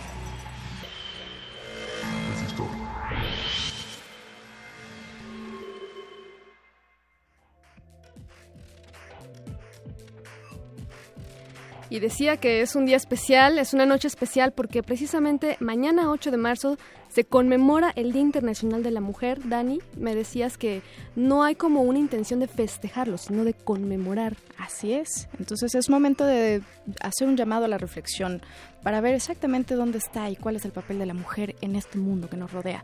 Específicamente hoy hablamos de la mujer en la ciencia. ¿Cuál es su papel? Hemos pasado por varias, uh, varias circunstancias en las que volteamos alrededor y pensamos en nombres de inventores, pensamos en nombres de científicos, de hombres relevantes. masculinos. Exactamente, dentro de la ciencia. Pero cuando hablamos de mujeres, nos cuesta un poquito más de trabajo eh, recordar nombres y demás, porque vaya, pues hemos visto que esto pareciera, pareciera, creo que es una cuestión de percepción, que es una arena que está enfocada más a, a los varones. Claro, y es que según los datos del sistema del Consejo Nacional de Ciencia y Tecnología, la cifra asciende a poco más de 7.000 mujeres que se dedican a la ciencia, lo que representa el 34.9% de los integrantes del Sistema Nacional de Investigadores aquí en México. Uf, o sea, es, la verdad, o sea, es, bueno, según este, el, el Instituto de Estadística de la UNESCO dice que pues las estudiantes de que están, o sea, las, las mujeres que están estudiando un grado eh, están entre el 50%. Eh, ahí se están campechaneando entre hombres y mujeres, ¿no? Ya las que están estudiando un doctorado, pues haciendo menos, eh, este, menos como 47%, pero ya las, las mujeres que se dedican de llenos en su vida a ser investigadoras y que viven de ello y que se y que ah, no, así que han rebasado las barreras, es el 34.9%. Así es, bueno, entre el 32 y el 35%, eso sigue siendo eh, un número bajo, pero afortunadamente este número va en crecimiento y las mujeres cada vez están mucho más interesadas en, en destacar dentro de esta, de, de- de esta cuestión, de este tema. Claro, y es que la mujer ha sido un personaje clave en la historia de la humanidad, porque eh, se sabe que ellas han estudiado medicina, herbolaria, astronomía, geometría, matemáticas, que este y también filosofía, ¿no? Tenemos infinidad de personajes eh, de, de personajes mujeres que han contribuido enormemente al conocimiento humano y creo que ahí seguimos, ahí seguimos luchando. Y bueno, justamente tenemos, tenemos regalitos. Así es. Tenemos regalitos esta noche para aquellos que quieran participar y que quieran eh, estar interactuando con nosotros. Entonces tenemos una pregunta para ustedes, muchachos y muchachas. A ver si ustedes recuerdan o pueden nombrar a mujeres científicas. Recuerden que estamos en redes sociales. y Pueden hacerlo a través de nuestro Twitter, arroba Rmodulada, o lo pueden hacer también a través de nuestro Facebook. Resistencia modulada. O si se animan, siempre pueden llamarnos aquí a la cabina al 55 23 54 12 o al 55 23 76 82. Recuerden, eh, lo que necesitamos y lo que queremos de ustedes es que nos digan nombres de mujeres en la ciencia. Y si nos dicen de mujeres mexicanas dentro de la cien- ciencia, esos se van a llevar primero un pase, Pase para... Es un pase doble para eh, asistir al documental Mi amiga Betty de Diana Garay Viñas, que se estará eh, proyectando en un teatro, así se llama el lugar, de parte del colectivo Charalito. Así que márquenos y si es una chica, qué mejor. Así es. Seguimos, seguimos aquí en Resistor hablando sobre las mujeres en la ciencia. Estamos aquí, Daniela Beltrán y Eloísa Gómez. Eh, dentro de unos cuantos momentos vamos a tener como invitada en, en vía telefónica a la maestra Gabriela Guzzi. Pero antes de eso, ¿por qué no nos vamos a una rolita? Elo, ¿qué Ay, escogiste? sí. Uy, no, esta es de mis favoritas. Cherry Bomb de Runaways. Regresamos.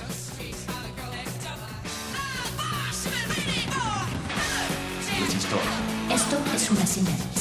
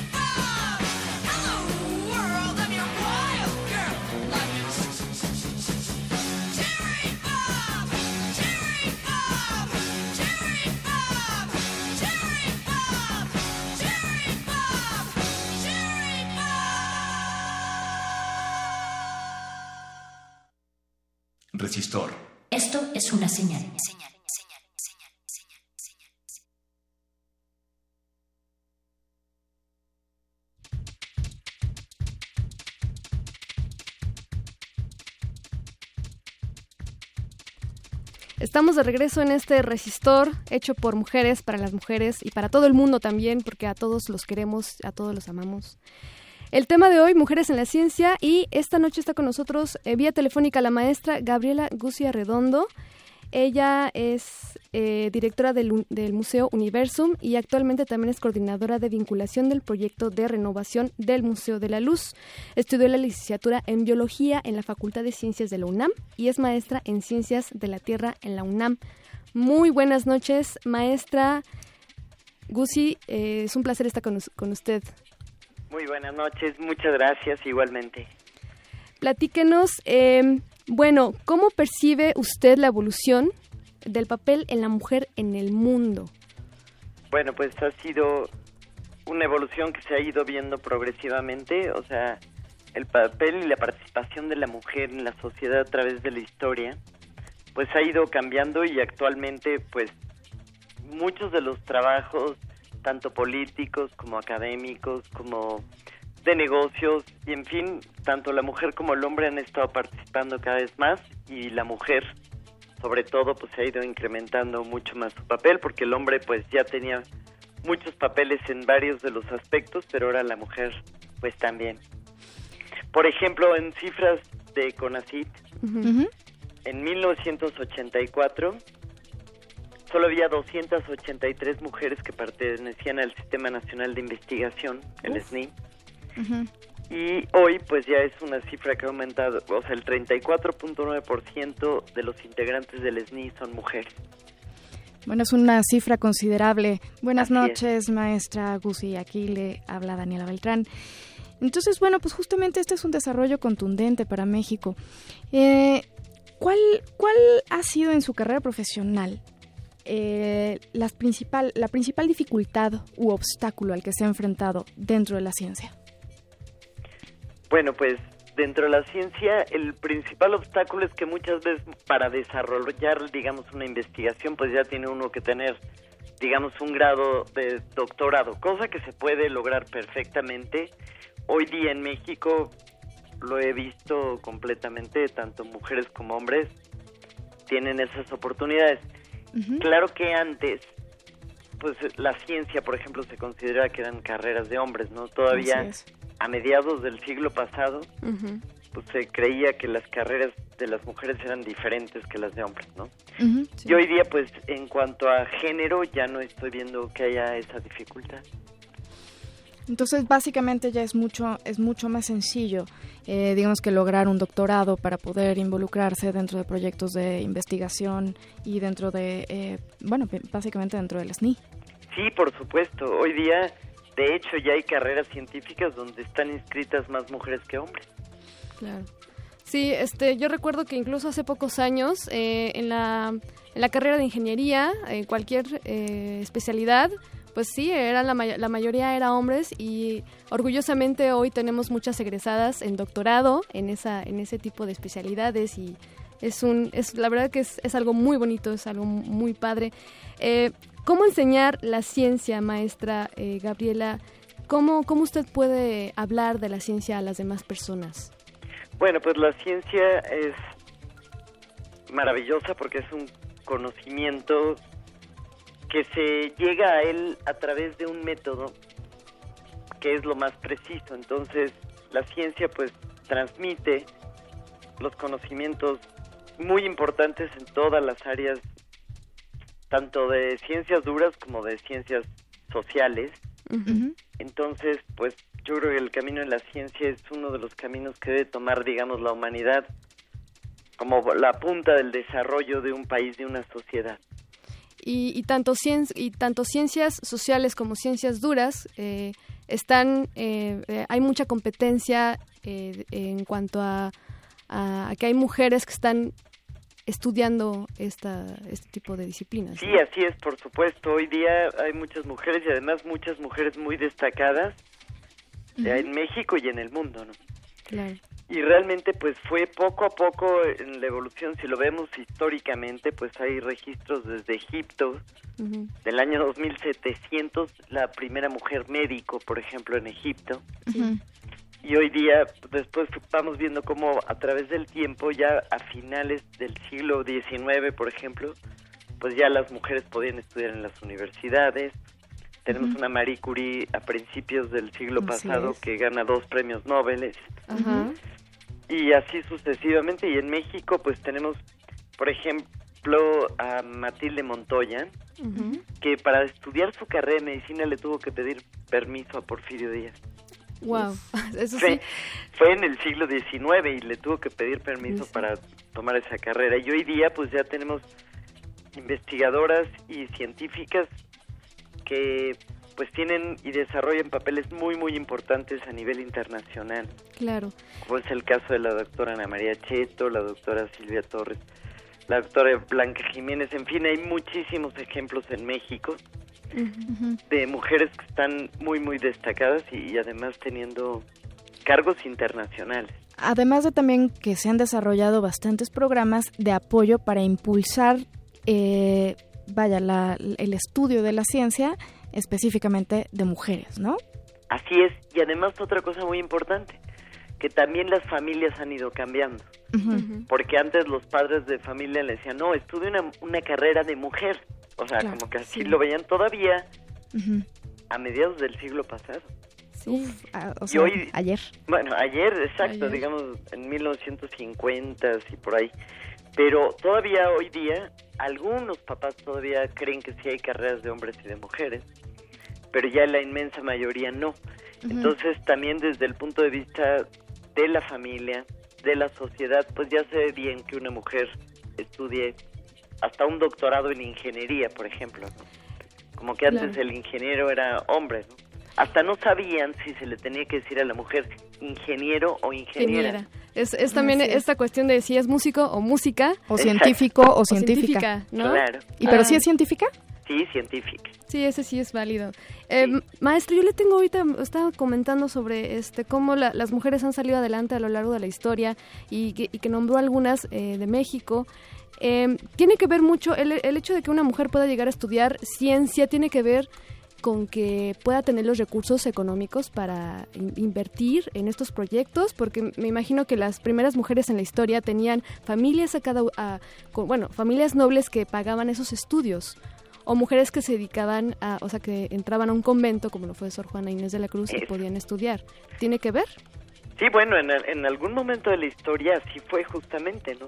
De hecho, por ejemplo, la mujer empezó a tener derecho, bueno, entrada a los colegios y a la universidad, porque justamente en Europa la ilustración empezó a ver esa expansión del rol de las mujeres en la ciencia, pero lo hacían a través de reuniones, le llaman algo así como el salón literario, y eran en las casas, y entonces la mujer participaba, invitaban a varios intelectuales científicos, y empezaron a darse cuenta que las mujeres ilustradas que tenían que estudiar de una forma informal completamente, y eso muchas veces los esposos científicos le decían, mira, lee este libro y este es muy bueno, y pues estudiaron en casa, y en esas pláticas empezaron a dar cuenta de las buenas discusiones que había hasta que dijeron, pues ya hacia finales, hacia el siglo XVIII, ya empezó a haber universidades donde aceptaban a las mujeres. Esas pláticas me imagino que eran así como que voy a echar el té con, con mi amiga, voy a echar el chal como decían.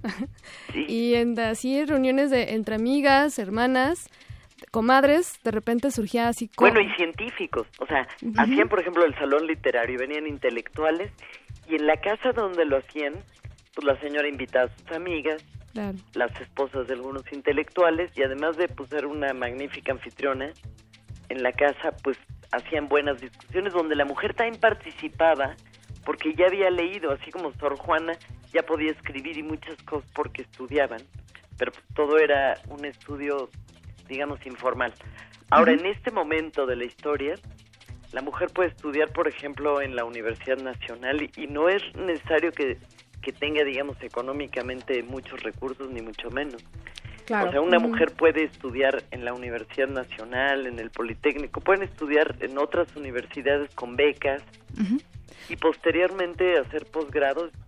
Yo he conocido gente que ha tenido mu- muy escasos recursos y que ha estudiado en universidades muy prestigiosas de Europa. El posgrado ganándose la beca y demás, o sea, con todo su esfuerzo. Claro, el tema Ese es el ejemplo de que sí se puede. Justamente es, es bastante voluntad y las oportunidades están mucho más cercanas. Así es. Maestra Gabriela Guzzi, eh, directora de Universum Museo de la Ciencia, quien nos acompaña esta noche vía telefónica aquí en Resistor. Maestra, ¿nos puedes eh, eh, esperar en línea un- unos segunditos? Vamos a ir a un corte musical y regresamos a platicar con usted para sobre otros temas y enfocarnos también en las actividades que hace el Museo Universum. Claro que sí. Vámonos a esto que es un byte de De resistor. Este es un byte de resistor. Solo uno de cada cinco países ha alcanzado la paridad de género, dado que entre el 45 y 55% de sus investigadores son mujeres. En América Latina y el Caribe el 45% son mujeres. Y en México el 32% son mujeres investigadoras. Esto es porque son pocas las mujeres que escogen una carrera científica. Esto fue obtenido del Instituto de Estadística de la UNESCO. Byte de resistor.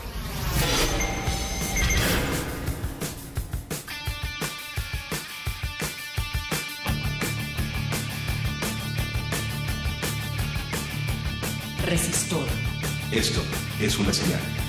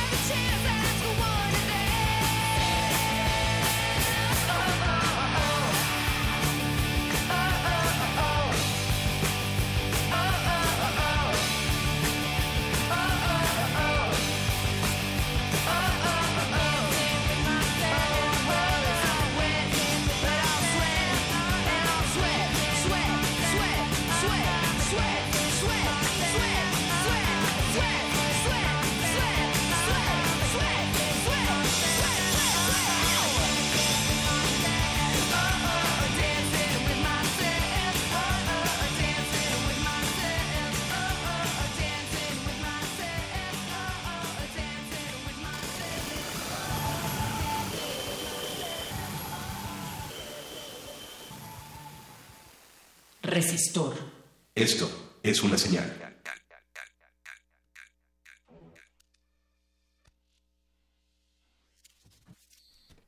Y estamos de regreso aquí en Resistor hablando de las mujeres en la ciencia. Seguimos al tele- en el teléfono, tenemos a la maestra Gabriela Gucia Redondo, quien es la directora actual de Universo Museo de la Ciencia. Antes de empezar la entrevista vamos a, a darle las gracias a los a aquellos usuarios que han interactuado con nosotros. Entonces, bueno, justamente en uno de los bloques, en el bloque pasado, hicimos la pregunta de que nos mencionaran en redes ¿Alguna sociales. mujer? Mujeres en la ciencia. Mujeres en la ciencia. Nos comenta arroba burro rampante la doctora Julieta Fierro. Efectivamente, quien es, eh, si no me equivoco, es titular, investigador titular del Instituto de Astronomía de la UNAM. También nos mencionaron a Simone de Beauvoir en Ciencias Sociales a colación de la mujer trabajadora y nos comentaron de la hija de Antonio, Antonio Caso, María Elena Caso. Em, también en Facebook nos mandaron algún comentario por ahí, eh, si no me equivoco, fue Gabriel Paredes, que también mencionó a Laura Cobos Marín de la UNAM. Y regresamos otra vez eh, aquí con la maestra Gabriela Guzzi. Buenas noches otra vez y ahora eh, nos gustaría enfocarnos un poquito más dentro de las actividades que hace el Museo Universum. Entonces, ¿cuáles son los, plano- los planes que hay del museo para este año? Bueno, para este año quiero comentarles que cumplimos 25 años. Uy, wow. Felicidades. Entonces, muchas gracias. Ahora sí que tenemos muchas celebraciones para estos 25 años. Ajá. Y van a hacer algo especial, seguro. Claro que sí, tenemos planeada renovación de la sala de matemáticas. Wow. Eh, vamos a ver, también estamos renovando algunas otras de las salas, que ya será una sorpresa. Tendremos exposiciones eh, temporales también a propósito de todo lo que hay en el interior de nuestro organismo. Otra exposición sobre cristalografía. Estamos también renovándonos tecnológicamente y conceptualmente en, en muchos aspectos y planeando cosas como, por ejemplo, el día 7 de noviembre cumple 150 años eh, Marie Curie y vamos a hacer toda una semana dedicada a la mujer en la ciencia exactamente. ¡Ay, con qué maravilla! Muchas sorpresas por ahí. Y cada mes, por ejemplo, ahorita en este mes de marzo, vamos a tener la Semana del Cerebro. Ah, Vamos a tener también una semana dedicada a la salud. Hoy día hay, hay situaciones que preocupan mucho a la gente, como es, por ejemplo, la obesidad, la diabetes, la alimentación. Entonces vamos a tener una semana dedicada justamente a este tema. En abril, el mes del niño, también lo vamos a celebrar con todo. ¿Y, y, la, ¿Y los usuarios dónde pueden consultar toda esta información maravillosa sobre el museo? Ay, sí, pues les recomiendo, por favor, que chequen la página www.universum.unam.mx, donde tenemos ahí, pues, todos los calendarios, todas las actividades. Por ejemplo, en, en marzo, el día 10 25 de marzo, Sí. va a ser el día, bueno, vamos a celebrar, no, perdón, el 18 de marzo, el Día del Planeta Tierra, que nos unimos con varios países, cientos de países del mundo, y vamos a apagar las luces del museo y vamos a tener vistas de telescopio para ver las estrellas. Y bueno, tenemos muchas actividades durante el año. En mayo es el mes de la eh, mega biodiversidad y vamos a inaugurar una exposición que estamos haciendo junto con Alemania de- en el año dual sobre la mega biodiversidad de México. Perfecto. Y así sucesivamente van a ir viendo ustedes muchísimas sorpresas que si consultan nuestras actividades en la página van a ir descubriendo. Otra de las actividades que tenemos que les recomiendo muchísimo son nuestras obras de teatro. Ajá. Tenemos el Radio Marie Curie, La es. Sombra del Bardo y Alicia. Y las tres obras están magníficas, de verdad se las recomiendo. Ahí, ahí este, estaremos al pendiente de, de estas la obras. cartelera. Y ya están ahorita en temporada las obras. Así es que las pueden venir a ver. Vamos a tener debates científicos muy interesantes, algunas otras mesas redondas también muy importantes. Entonces vienen muchísimas actividades.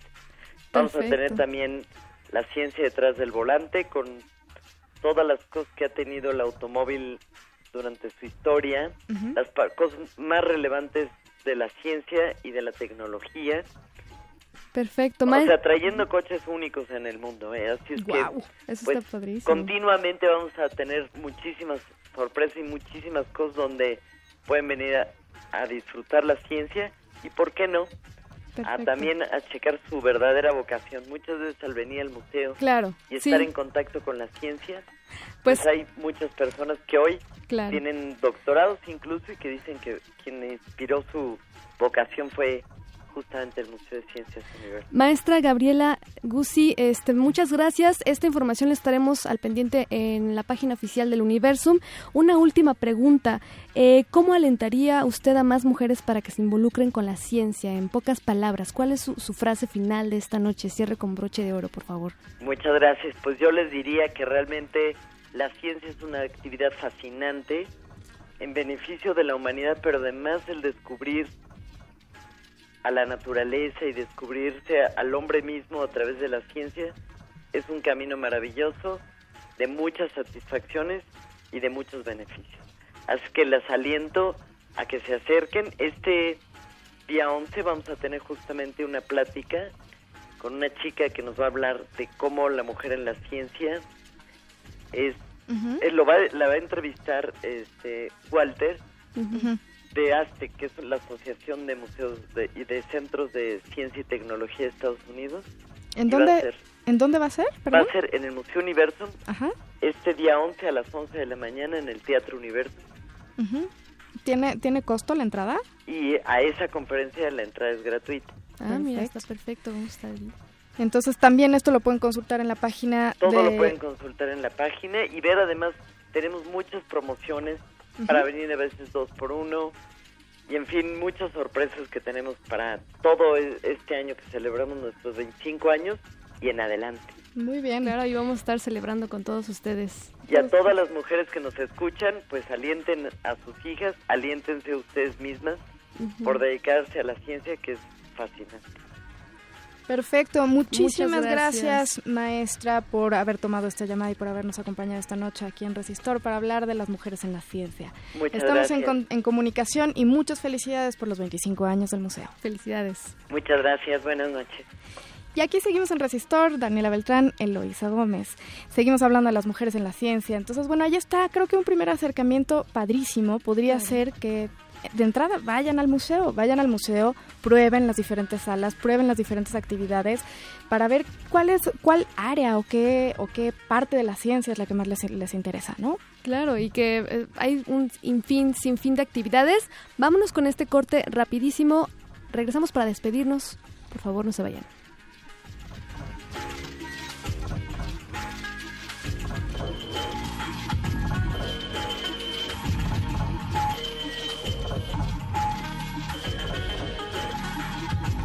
Resistor. Esto es una señal. Una señal, una señal, una señal. El rito comienza en el escenario. Los sonidos emergen, deambulan por el recinto, se cuelan en los oídos y estremecen los sentidos. Festival Intersección. los encuentros sonoros de Radio UNAM. Todos los viernes a las 21 horas en vivo desde la sala Julián Carrillo. Escúchalos a través del 96.1 de FM, www.radiounam.unam.mx o ven a Adolfo Prieto 133 Colonia del Valle, cerca del Metrobús Amores. La entrada es libre.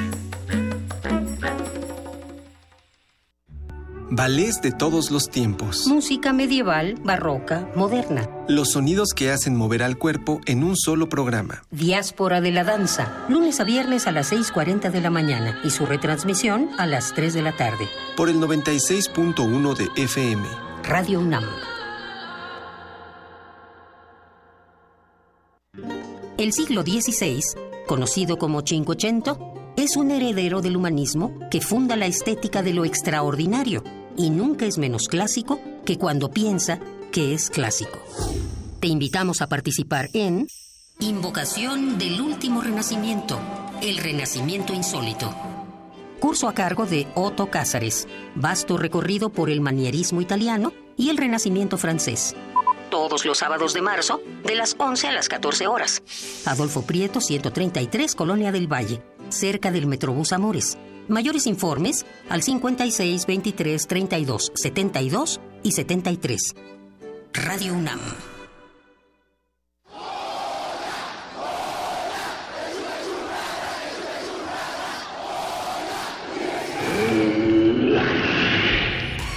¿Te identificaste? Identifícate con Fundación UNAM y ayuda a becar a miles de alumnos universitarios. Súmate 5340-0904 o en www.funam.mx. Contigo hacemos posible lo imposible. Resistencia modulada. La noche modula. La radio resiste. Resistor. Esto es una señal. Pues este resistor está llegando a su fin. Eh, acabamos de tener una charla con la maestra Gabriela Guzzi Arredondo, quien nos compartió su punto de vista, su perspectiva sobre qué pasa con la ciencia, qué pasa con las mujeres en la ciencia en México, Dani. ¿Qué opinas? Específicamente, yo estoy muy contenta con que la ciencia y la oportunidad de las mujeres se esté abriendo cada vez más y que vaya evolucionando. Nos, da- nos daba, la maestra nos daba algunos datos bastante interesantes que, por ejemplo, en 1984 había 283 mm, eh, mujeres registradas en el SNI y ahorita, bueno, pues más, no tengo el dato exacto de cuántas, cuántas personas están registradas en el Sistema Nacional de Investigadores, pero bueno, el, el porcentaje es considerablemente más alto. Claro. Entonces hay un 35% casi Va en aumento. de mujeres que ya son investigadoras y que vaya el tema de la ciencia y las ciencias duras pues es- está en crecimiento y está en mayor interés de, de las mujeres. Creo que es un área de oportunidad increíble creo que es un área de oportunidad de aprendizaje crecimiento y, com- y competitividad no y pues también en cuestiones de equidad de género es indispensable que hayan más mujeres dentro de este tema Claro, y este, o sea, todos, todos pensamos y estamos de acuerdo que, que la ciencia se da por igual, tanto para hombres y mujeres, no importa el género, e importa el talento, la capacidad, eh, importa eh, la Las voluntad, ganas. las ganas de hacerlo, porque también es, son disciplinas muy rudas. Y yo admiro a todas esas personas, a esas mujeres que se dedican a las ciencias cada día y luchan por ello. Así es. Les mando, les mandamos un abrazo así cósmico a todas esas mujeres científicas. Que están, que están ahí todos los días haciendo chamba. Vamos a agradecerle a todos los usuarios y a todas aquellas personas que estuvieron interactuando con redes sociales. Y también, bueno, pues es hora de anunciar a aquella persona que ganó el boleto para ir a ver esta, eh, esta proyección este miércoles 8 de marzo eh, de- del colectivo Charalito en un teatro. Eh, recordamos la, la proyección es de mi amiga Betty de Diana Garay.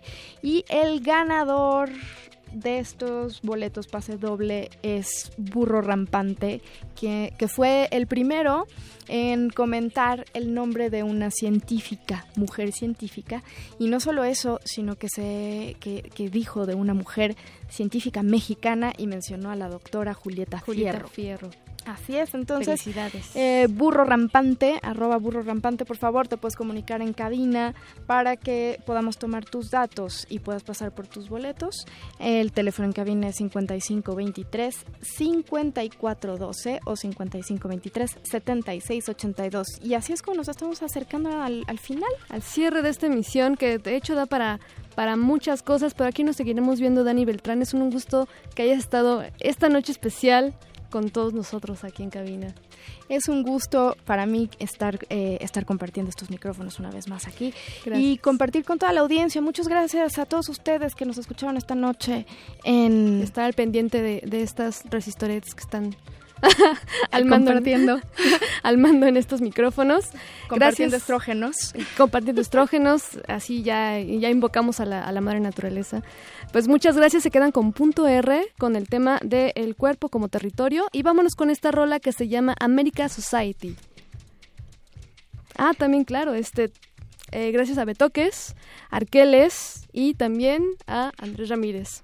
Muchísimas gracias a todos. Alberto Candiani, Alberti que también Candiani. estuvo, que estuvo ahí atrás del cristal por primera vez, no estuvo aquí en los micrófonos. Muchas gracias a todos ustedes por habernos acompañado esta noche. Y con esto nos despedimos. Adiós.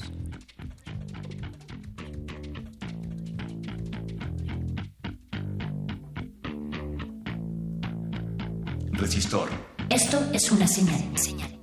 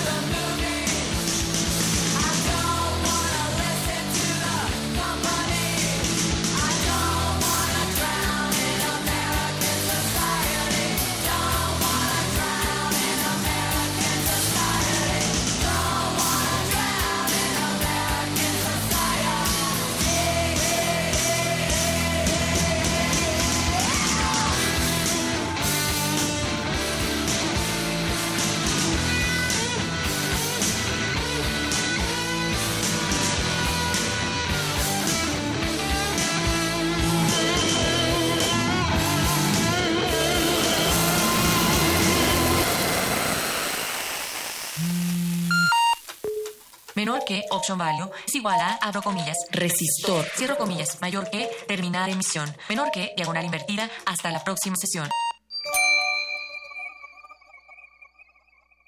Bueno, yo creo que la mujer y la niña deben de estar en realidad en todos lados, todo- todo- todos lados, todos lados. La ciencia es solo un área más. Fomentar que las mujeres estén en todos los lugares, en puestos de poder, en todas las áreas, ¿no? Se dediquen a lo que les gusta en la vida. Pero a mí lo que me motivó a estudiar ciencia es que yo me hacía preguntas y la única manera de encontrar respuestas a esas preguntas era a través de la ciencia. Entonces, a todas estas niñas curiosas, fomentar que se desarrollen en todos los aspectos. Yo les diría, en la ciencia puede que encuentres esas respuestas. Resistencia modulada. La noche modula. La radio resiste.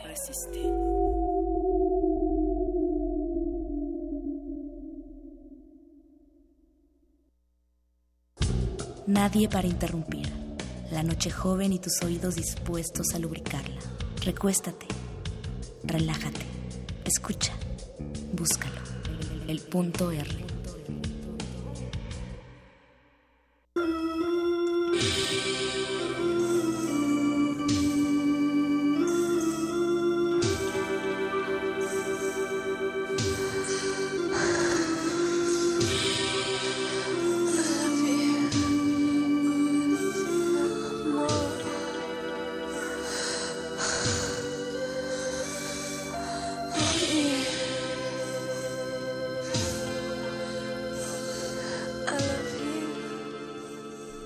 Es necesario identificar cómo nuestro cuerpo ha sido nombrado y explicado desde su tecnificación y moralización, Desde hace tiempo se ha desvalorizado los saberes de las mujeres como madres, parteras, cocineras, curanderas.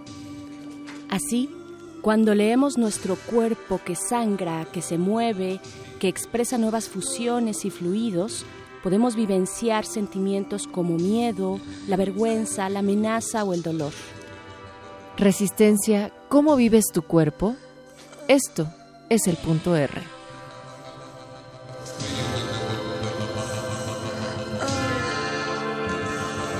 No es lo mismo ser mujer en la Sierra de Oaxaca que ser mujer en Oslo. No es lo mismo ser la niña de los ojos de papá que ser la niña más agua que tiene que ganar la calle. Y no obstante, hay un elemento que compartimos todas, una genealogía que hizo que nuestras madres se atrevieran a algo que en cambio tuvieron que aceptar nuestras abuelas y que a su vez se negaran a algo que tuvieron que acatar con docilidad las bisabuelas. Ese algo fue, es la interpretación de un cuerpo.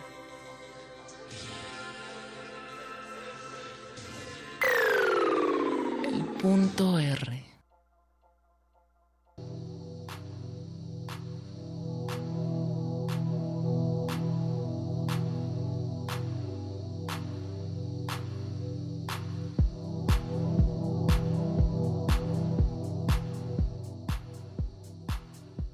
Llegamos, a tu territorio, punto Rista. Este es el punto R, un espacio en el que el día de hoy hemos dedicado para hablar del cuerpo como territorio y en particular en el tema de las mujeres. Para ello, otra gran mujer está en estos micrófonos con los cuales me da muchísimo gusto compartir los espacios. Mi querida señora Berenjena, esta noche, ¿cómo estás? Natalia Luna, muy buenas noches a ti, muy buenas noches a todos nuestros queridos y queridas puntuerristas que están del otro lado de la bocina, aquí en esta última hora casi minutos, menos de una hora para que acabe este martes 7 de marzo. Son las 11 con 13 minutos. Aquí es cuando arranca eh, este punto R con R de aquelarre radiofónico Eso. aquí en la resistencia modulada de Radio UNAM. y estamos hablando, estaremos hablando de el territorio que significa nuestro cuerpo, un territorio político, Natalia Luna. Y para ello también quien está ganando territorio, pero del otro lado del cristal, es la Moni en la producción. Gracias Andrés Ramírez también en la consola. Y vamos a arrancar también con una entrevista a la doctora Elsa García Muñiz. Antes déjenme recordarle que estamos en arroba R modulada, Facebook Resistencia Modulada, para que todos ustedes puedan escribirnos con respecto a este tema con el hashtag Mujeres en Resistencia. Así es, y ya tenemos en nuestra línea a la doctora Elsa Muñiz García. Ella es profesora e investigadora y también coordina la Maestría de Estudios de la Mujer en el Departamento de Política y Cultura del Área Mujer, Identidad y Poder de la Universidad Autónoma Metropolitana de en su unidad Xochimilco. Doctora, muy buenas noches. ¿Qué tal? Buenas noches, Berenice. Sí, le habla Berenice. Natalia. Luna también está aquí a mi Ok, lado. buenas noches, Natalia. Bienvenida a este aquelarre radiofónico, como bien ya decía la señora Berenjena, doctora. Y primero quisiéramos plantear por qué podemos decir que el cuerpo es un territorio político. Bueno, mira, esa es una pregunta muy interesante, sobre todo en la actualidad, y yo creo que tenemos que partir por pensar en que el cuerpo es una superficie por la que transitan las experiencias subjetivas de todas y todos nosotros. Eh, pensemos que está atravesado también por todas las diversas exclusiones, el ser mujeres o el ser hombres o el ser blancos, el ser de color, el ser eh, contrahechos o etcétera, ¿no? O sea, realmente el cuerpo es un territorio en disputa, pues en realidad eh, eternamente se ha sometido a diferentes controles y disciplinamientos y sobre todo la- a la apropiación. Entonces, finalmente el cuerpo eh, también es un espacio de resistencia y en ese sentido pues es un, es un espacio político, ¿no? Claro, y hablando específicamente del cuerpo de una mujer, eh, pues nos encontramos ahí todavía, se suman más eh, eh, disposiciones sociales, culturales, que de alguna manera, díganoslo usted, doctora, se han, han silenciado, adaptado, moldeado ese cuerpo de la mujer culturalmente. Sí, efectivamente, eh, precisamente el cuerpo de las mujeres como territorio se ha identificado también con el territorio de la nación, del Estado, y en ese sentido es, es que también ha sido eh, vinculada a las, todos los procesos de conquista, de sometimiento político. Se ha identificado el cuerpo de las mujeres con el territorio a conquistar. Y pues no es gratis que en estos procesos eh, finalmente las mujeres sean sometidas a un conjunto de violencias y de controles, ¿no? Como qué tipo de controles eh, pensamos, bueno, antes de entrar a cabina hablábamos Natalia y yo acerca de pues los distintos momentos en los que como mujeres podemos sentir eso sobre nuestro cuerpo, algún tipo de dominación que viene, por supuesto, desde lo cultural. Ahora eh, usted, doctora, menciona el al Estado, pero también las cuestiones médicas, cómo atendemos nuestro propio cuerpo, qué tipo de eh, violencias eh, están ahí como exigiendo algo de nuestros cuerpos, con lo cual tal vez no nos identificamos. Bueno, yo creo que hay que hay diferentes, como tú bien dices, diferentes momentos y diferentes formas de ejercer la violencia. Yo creo que una de las primeras formas de violencia a la que nos somete la sociedad y la cultura a los sujetos es precisamente asignándonos a un género y, a un- y estableciendo una diferencia sexual eh, obligatoria a partir de lo que los médicos y los especialistas observan en nuestra corporalidad genitalmente hablando. Entonces, esa definición es una de las, digamos que es la primera violencia que a la que nos sometemos. Pero, claro, como mujeres estamos eh, atravesando por un sinnúmero de, de procesos que tienen que ver con el momento histórico, definitivamente, ¿no? Y estamos, podemos pensar en que eh, las, las sociedades organizadas a partir de la esclavitud o a partir de, de otros espacios y otras formas de, de dominación, bueno, atraviesan también el ser mujer. Entonces, como tú bien decías, no solamente eh, es la primera violencia hacia nosotros, sino las demás, desde que nos controlan para obligarnos a tener hijos, si es que somos mujeres, como la feminidad eh, se traduce eh, automáticamente en maternidad, o cómo la sociedad también nos obliga a ser bellas, ¿no? Como decía Susan Sontag, es bueno ser bella, eso no es malo. Lo malo es que te obliguen a hacerlo, ¿no? Y eso implica también una serie de violencias. Y en estas violencias, doctora García Muñiz, también encontramos algunas formas muy sutiles. Mencionarlas también nos ayudará tal vez a dar conciencia de ellas. Sí, te decía, una de las formas a veces sutiles, pero y a veces no tan sutiles, pues es el la exigencia de la belleza hacia las mujeres, ¿no? Que es eso es imperceptible porque lo asumimos como como lo más natural, ¿no? La, aquí el problema de la feminidad y el del ser mujer tiene que ver con procesos también de naturalización, de cómo naturalmente somos bellas, naturalmente tenemos que ser eh, sumisas, naturalmente tenemos que ser eh, buenas madres, naturalmente tenemos que atender, cuidar a los demás. O sea, son violencias muy sutiles que definitivamente pasan por el corporal, ¿no? Pasan por nuestro cuerpo, además, como usted ya bien decía, este cuerpo que está en el tránsito de todas las experiencias subjetivas y las exclusiones y todo lo que ella implica en estar habitando esta realidad. Pero, ¿qué le parece si en un momento más regresamos con algunas de las herramientas e incluso ideas para poder empezar a repensarnos, a reconquistar e incluso a decolonizar este cuerpo nuestro? Así es. Pues Pues, vamos- nos vamos a ir con algo de música, Sí, Natalia. Bomba Estéreo llega con Soy Yo. Eh, La canción de estos colombianos se ha convertido ya en un emblema de liberación corporal a manera de un himno a la aceptación. Así es que vamos a bailar con Bomba Estéreo. Esto es el punto R y estamos recibiendo sus comentarios en arroba R modulada, Facebook Resistencia Modulada, hashtag Mujeres en Resistencia. Punto R.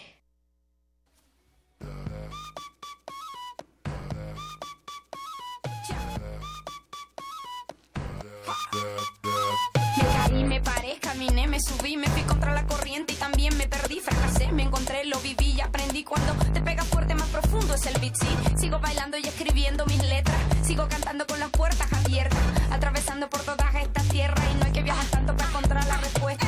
No te preocupes si no te aprueban cuando te critiquen, tú solo di.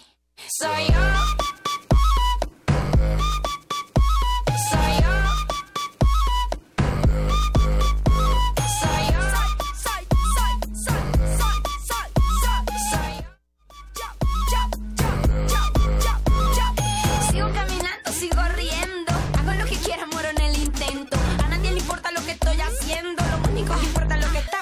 A mí me gusta estar en la arena, bañarme en el mar sin razón, sin problema. Estar sentada sin hacer nada, mirando de lejos y estar relajada. No te preocupes si no te aprueban cuando te critiquen. Tú solo di. Soy yo.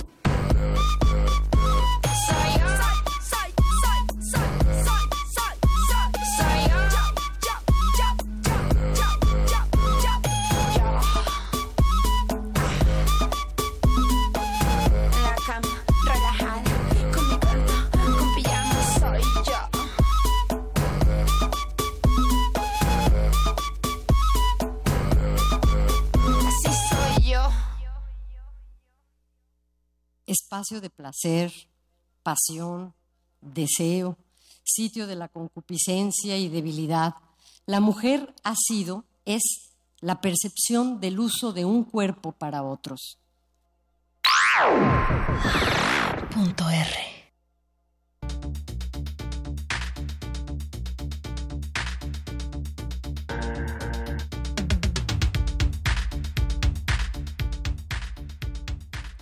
El cuerpo es el primer espacio que tenemos para generar un discurso.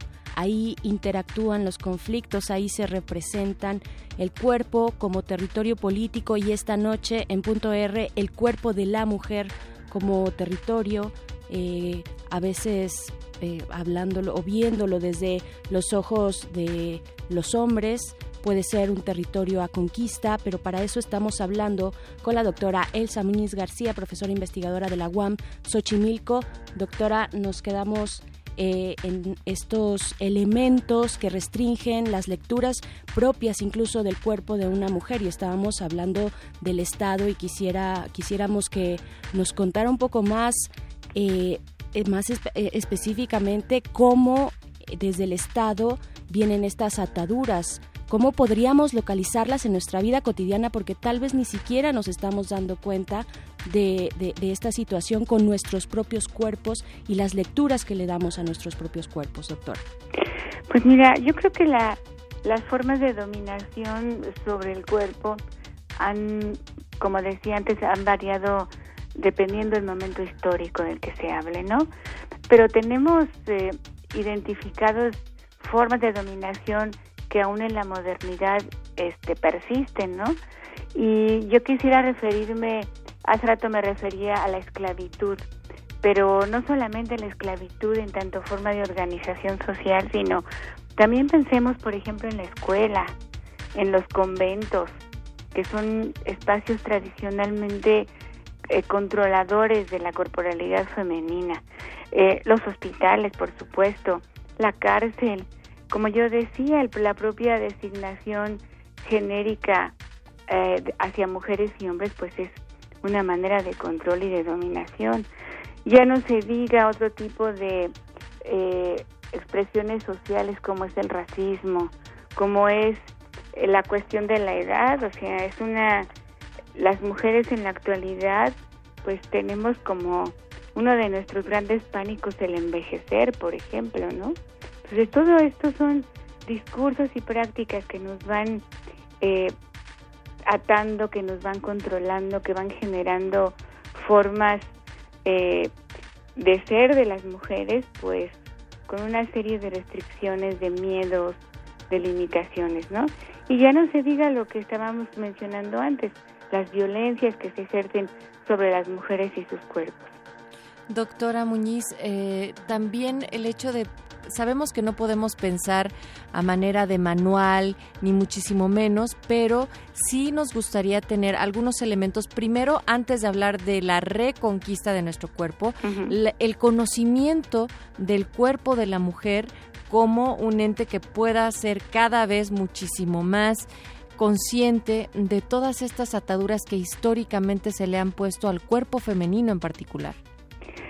Pues mira, eh, hacia los años 70, y esto me parece que es muy importante recuperarlo del siglo pasado, eh, precisamente el movimiento feminista trajo a la discusión, eh, el- a la mesa política, el cuerpo de las mujeres, lo puso a debate. Si bien es cierto que el cuerpo siempre ha sido una preocupación, sobre todo en las sociedades que tenemos ascendencia eh, judio-cristiana, toda esta mirada religiosa sobre el cuerpo y los tabús que están en torno a él. Hacia los años 70, eh, esta preocupación adquiere una dimensión política muy clara cuando se discute sobre, eh, como decían a la introducción de este de esta parte del programa, eh, recuperar el placer para las mujeres, recuperar nuestra corporalidad a partir de, reconocernos también con sentimientos, con emociones, con una sexualidad pues activa y no solamente con una sexualidad destinada a la reproducción, etcétera, ¿no? Pero como tú decías, eh, eh, perdón, no solo de manual, pero efectivamente los manuales han sido todo una, una un disciplinamiento para el cuerpo de las mujeres. Pensemos en el manual de Carreño, por ejemplo, ¿no? Entonces, sí, ha habido cómo toda- comportarse, así es, cómo ser buen una- material para un esposo. Así es. cómo, cómo, incluso cómo educar la mirada, cómo educar los movimientos, los gestos. Todo esto es control sobre las mujeres. Y pienso que una manera de, de conocer nuestros cuerpos eh, es pensando también cómo la sociedad lo piensa, cómo piensa a las mujeres y a los hombres eh, con una carnalidad y una materialidad separada de su razonamiento y de su mente. ¿Cómo reconquistar, doctora, perdón, eh, sí. poco a poco en la praxis diaria, no solamente con el acompañamiento teórico y las reflexiones académicas, sino en el actuar cotidiano, cada mujer su cuerpo? Bueno, primero pensando que, nuestros cuerpos no son, no son nuestros cuerpos, sino que nosotras y nosotros somos cuerpos. Eh, posteriormente, pensando también que recuperar el cuerpo es recuperarnos como sujetos. Eh, en la cotidianidad, pensar que nuestro cuerpo es nuestra vida misma y que tiene que ver con nuestro bienestar este, en cuanto a la salud, en nuestro bienestar como emocional, eh, todos estos pequeños detalles de la vida cotidiana, no separarnos de nosotros mismos, ¿no? Porque finalmente esa es una de las formas que nos ha llevado en esta mentalidad que todavía tenemos, pues a despreciar la carnalidad que nos constituye, ¿no? Claro, eh, doctora, ahori- ahora que menciona, bueno, el cuerpo no es algo externo, obviamente, es parte de nosotros, somos nosotros y nosotras mismas. Una forma también de reapropiarse del cuerpo, del propio cuerpo, es nombrándolo, nombrándolo y vaya, desde hace ya eh, algún tiempo muchos muchas colectivas, muchos espacios de mujeres han nombrado, por ejemplo, al cuerpo femenino, al cuerpo de una mujer como cuerpa. ¿Qué, qué, qué opinión le merece a usted esta modificación del lenguaje también? El lenguaje tan importante porque con él nombramos al mundo y le damos un sentido también. Pues yo creo que esa es una manera de, de tratar de, de ir eh, de alguna manera socavando ese lenguaje sexista, ese lenguaje excluyente y como tú bien dices, al nombrar al cuerpo como cuerpa es una manera de reapropiarnos del cuerpo, ¿no? Yo creo que esa es una, una de las principales eh, eh, demandas que ha tenido el movimiento feminista. Es una demanda que sigue vigente porque hemos hablado de las violencias y esta, en la actualidad, eh, nuestro cuerpo sigue siendo un campo de batalla y es una es el espacio en el que las mujeres estamos viviendo en carne propia esa violencia a partir de pues nada menos que de los feminicidios por ejemplo no entonces yo creo que sí es muy importante nombrarnos nombrar nuestros cuerpos y nombrarnos como sujetos encarnados como como decía yo sin separar esa materialidad de nuestro razonamiento. Poder contemplarnos cada vez más como estos eh, cuerpos o cuerpas integrales que comprenden desde la genética, la afectividad, la sensibilidad, eh, el erotismo, la espiritualidad y todo esto como una declaración también política, doctora. Sí, como una declaración política en la que nosotras estamos pidiendo y denunciando eh, nuestros propios reconocimientos a nuestras acciones, a nuestras ac- actividades y a nuestro, como decíamos, a nuestro placer y a nuestro disfrute y goce corporal, porque esa es parte de lo que nos ha sido vedado a las mujeres, pues sobre todo te decía en estas sociedades modernas donde donde la castidad había sido y sigue siendo en algunos eh, todavía en algunas sociedades pues un valor de la feminidad, ¿no? Venga, pues muchísimas gracias por en este marco del 8 de marzo platicar con nosotros aquí y con nosotras en el punto R esta noche, doctora García Muñiz. Pues yo les agradezco mucho la invitación y sobre todo la disposición a hacer la entrevista por teléfono. Que sea solo la primera de muchas otras y en algún otro momento que pueda, desde Cuernavaca la traemos aquí a la cabina. ¿Cómo no? Gracias. Bueno. Seguimos con el aquelarre, mi querida seguimos, seguimos con el aquelarre y no hay eh, aquelarre sin música, no es nuestra revolución, nuestra resistencia si esa no se baila. Esto es cumbia prohibida de la niña Dios del norte de nuestro país. Dice, párate y baila la cumbia prohibida. Vámonos con esto aquí en el punto R. Regresamos muy pronto. Sabíamos que si venía la señora Berenjena había que poner algo de cumbia. Siempre hay cumbia acá. El punto R.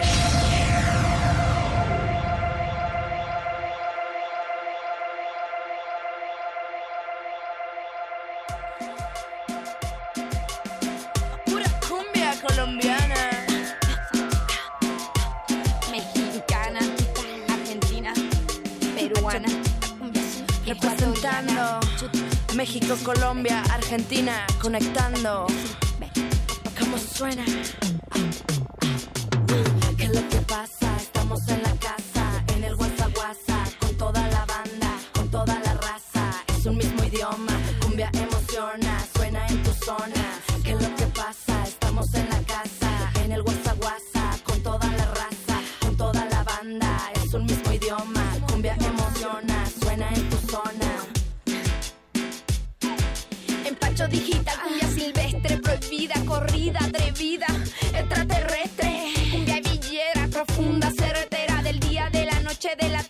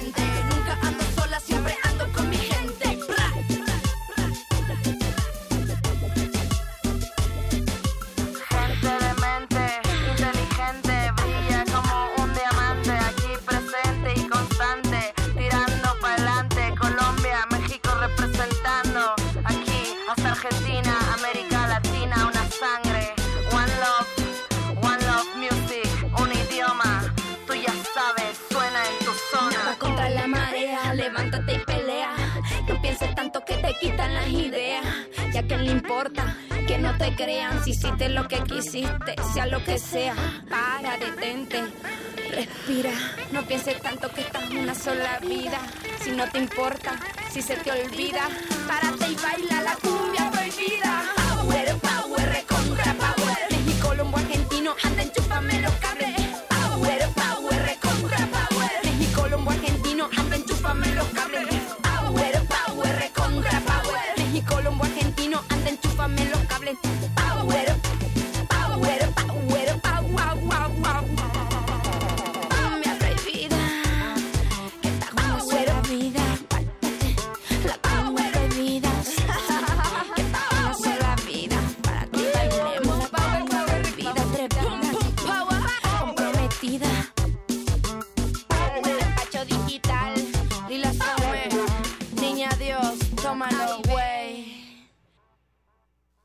Leer es un acto travestista. ¿Por qué digo que leer es un acto travestista? Porque cuando yo leí por primera vez El Quijote, yo no me identifiqué con Dulcinea del Toboso, yo no era Dulcinea. Yo era el Quijote, yo era el Quijote, yo era el Quijote, yo era el Quijote, yo era el Quijote, yo era el Quijote, yo era el Quijote, yo era el Quijote, yo era el Quijote. Punto R.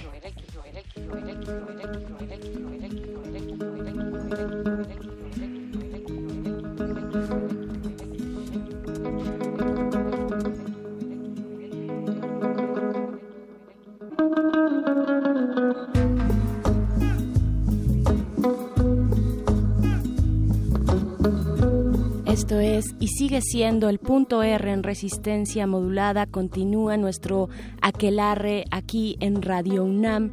Nuestro aquelarre que hoy convoca a los cuerpos, a las cuerpas, a las mujeres eh, en resistencia, en resistencia con sus cuerpos y queremos saber allá afuera, puntuerristas, ustedes cómo viven y cómo muestran su cuerpo hasta el mundo, hacia el mundo y qué significado le dan a esa expresión corporal. Natalia Luna.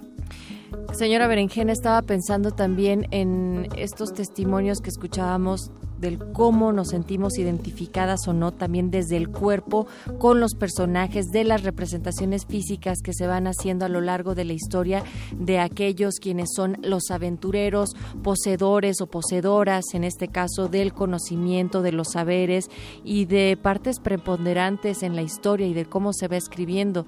En, en este sentido, hago la relación con el resistor que esta noche con Dani, con Eloísa platicaban sobre las mujeres en la ciencia. Y es también esto es uno, o sea, de los tantos terrenos donde había una voz autorizada para hablar del cuerpo femenino siempre desde los hombres. Es por ello que hacemos tanta insistencia, un hincapié en que se tiene que hablar de las mujeres desde las propias mujeres. Y hemos tenido afortunadamente varias experiencias y expresiones en estos micrófonos a lo largo de este inicio de semana apenas. Claro que sí, porque eh, también hay que decirlo. eh, a- asumir, apropiarse del propio cuerpo, por supuesto que es un acto de resistencia, Natalia, porque del otro lado, históricamente, son los hombres los que se han apropiado, han descrito, han pintado, han expresado, han hecho narrativas acerca de lo que significa el cuerpo de una mujer, sin saber lo que está pasando por dentro. Y eso, eso por supuesto que es un acto político, es un territorio en, en disputa también, por supuesto, y es un territorio en el que la lucha se va a dar. Y no va a ser una lucha sencilla, vaya, esto no es de, ah, sí, este es mi cuerpo, reconózcanlo, lo reconocí yo ya primero, hazte a un lado, porque ahora me toca a mí representarlo, sentirlo, expresarlo. Eso no es tan sencillo, hay una lucha allá afuera y hay una lucha aquí adentro, también dentro de nuestros cuerpos, por reconocerlos y que sean reconocidos hacia afuera desde nuestras propias palabras, Nat. Claro, desde, desde nuestro cuerpo, desde dentro, sí hace un trabajo individual, pero finalmente hay que hacer un trabajo colectivo, como bien decía Simone de Beauvoir, haciendo referencia al feminismo como tal, ¿no? Que era una forma de vivir individualmente, pero de luchar colectivamente. Y es por ello que es importante compartir estas experiencias, compartir estos saberes. Y bueno, pues vámonos con más música, la invitación a que ustedes nos escriban en arroba R modulada de cómo viven su cuerpo. O es más, una pregunta un poco más compleja si quieren, cómo estamos reconociendo nuestro cuerpo y si también en él eh, reconocemos la expropiación que hemos tenido del mismo. Esto es el punto R.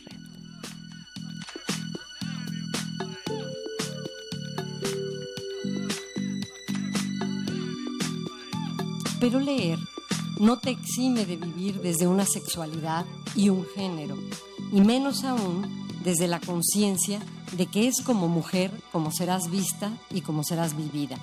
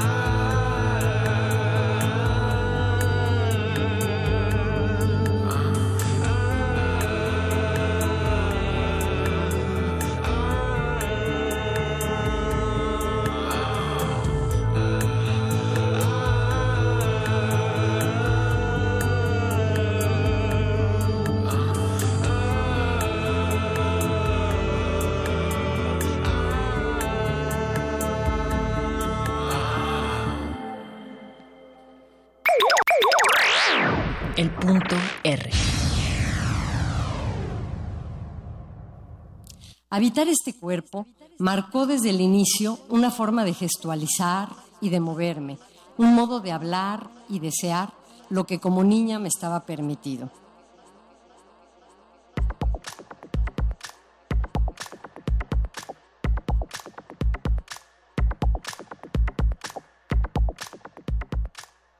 Estamos en el punto R, hashtag Mujeres en Resistencia, hablando sobre el cuerpo como un territorio y uno de los cuerpos también o cuerpas que es uno de los territorios más desconocidos poco explorados socialmente.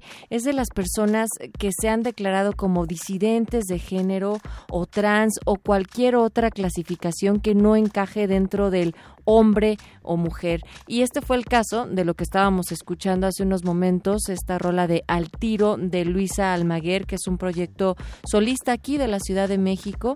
Ella es cantante y compositora trans eh, de synth pop y se ubica como trans, pero también ahora con un proceso que ha ido evolucionando artísticamente, por así decirlo, del pasar de estas rolas un poco más románticas al adentrarse en las lecturas, Bere, de más feminismo y ubicarse ahora como feminista.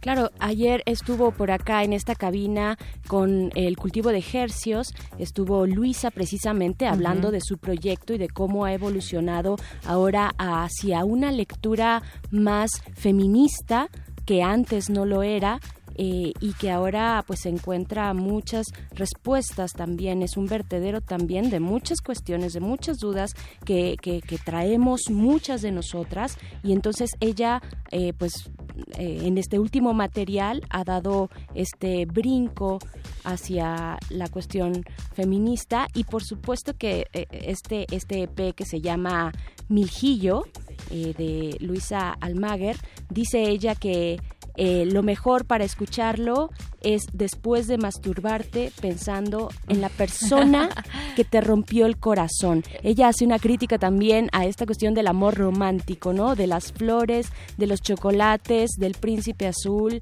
eh, de, de- de la damisela esperando a ser rescatada, ¿no? Hashtag el punto R también desaprincesamiento, por favor, en ese sentido.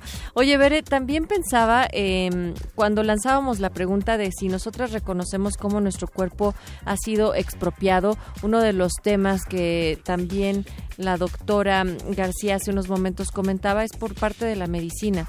Y últimamente he visto estas campañas publicitarias incluso que algunos partidos políticos se han adjudicado mujeres donde fomentan el uso del DIU. Y aquí también se relaciona la violencia obstétrica que sufrimos las mujeres en nuestro país, que tiene uno de los índices más altos, por lo cual nos ubican en el número 66 de estos estudios de desigualdad en términos de ser mujer en, uno, en un país. Y pensaba que nuevamente la responsabilidad de nuestro cuerpo no puede seguir siendo violentada por otras u otros, así como las instancias de salud pública en nuestro país. Se les tendrían que avisar primero a las mujeres si eligen o no ese tipo de método de anticoncepción y no después de tener un hijo amanecer con el DIU, porque muchas mujeres en ocasiones ni siquiera lo saben. Y estas campañas del usa el DIU, usa el DIU, bueno, uno, primero no nos previene de las enfermedades de transmisión sexual y dos, sigue cargando la mano y la responsabilidad sobre las mujeres para que nosotras nos hagamos responsables de esa parte y nunca seguimos trabajando, digamos, al parejo. Por supuesto, la- la- sin entender que la sexualidad es compartida, que no es responsabilidad única de una mujer, eh, y vaya, desde el momento eh, es como un poco el huevo y la gallina, pero vaya, desde el momento de la sexualidad, de la sensualidad, pues hay una carga hacia la mujer que es la que se tiene que preocupar, encargar de eh, evitar eh, eh, enfermedades de transmisión sexual y por supuesto un embarazo no deseado. Y esto por supuesto le carga la mano a la mujer y, nos, y, y le quita responsabilidades al hombre que después se va traduciendo en muchas otras prácticas, por ejemplo, la de el cuidado, ¿no? Quienes están a cargo del cuidado de los niños, de las niñas, de los menores, de los enfermos en nuestra sociedad, las mujeres, porque se ha cargado desde un inicio la mano hacia ese lado. Y después, bueno, ahí vienen otros problemas que se van desencadenando como bueno si tú te tienes que encargar de cuidar a otros por supuesto que descuidas tu carrera profesional descuidas tu desarrollo como persona. ¿por qué? porque estás viendo por otros. Siempre es la mujer ahí para ver por los demás sin, sin, sin ni siquiera detenerse un momento en su propio cuerpo, ¿no? Y en el pensar quién cuida a quien cuida de los otros, ¿no? Claro. También eh, pensando en, en- en estos temas, mi querida Bere, las maneras modernas en las cuales nuestro cuerpo, además de lo médico y de lo que tiene que ver con una transgresión muy directa y muy visible, hay una manera de seguir estereotipando y seguir como marcando los cuerpos con la publicidad, los cánones de, belleza, que son violencia también implícita y que todo esto tendría que ser también un momento de reflexión. Hay exigencias por lo cual se está convocando para el paro del día de mañana a nivel internacional con los países que se han sumado, que tiene que ver con esto, es decir, hay muchas muchas aristas por donde ir trabajando el tema de la equidad de las mujeres. Claro, y ahora que mencionas la cuestión de los cánones de belleza, bueno, eh, digamos, el colmo ya es cuando estos cánones no solamente son impuestos socialmente de cómo debe vestir una niña, cómo debe vestir una mujer, que si el rosa, que si la falda, que hasta dónde el largo de la falda, sino también el colmo viene cuando estos son cánones o modelos impuestos por un modelo de producción económica y, y- y de publicidad, ¿no? Eh, que ese ya me parece el colmo.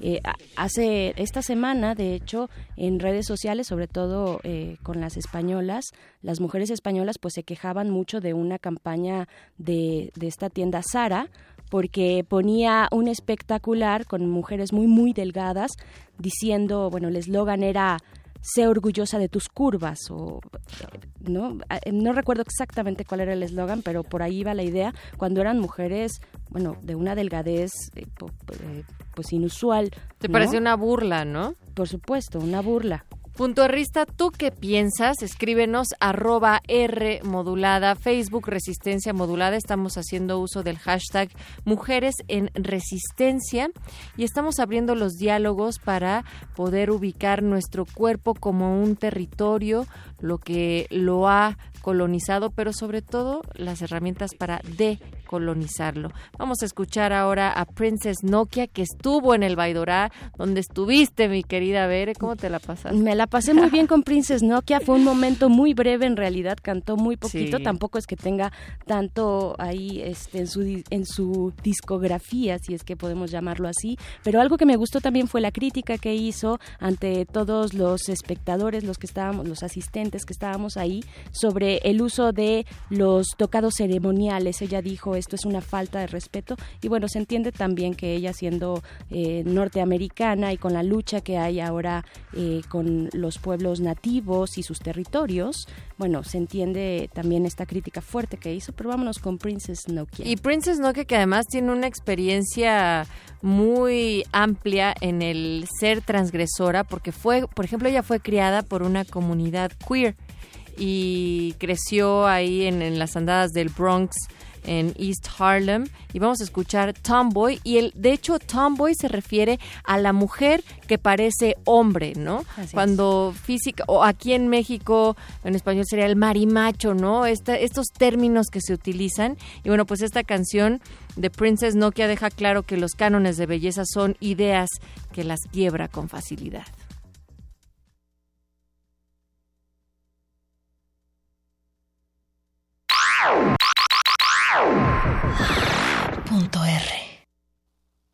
Habitar este cuerpo marcó desde el inicio una forma de gestualizar y de moverme, un modo de hablar y desear lo que como niña me estaba permitido. Permitido,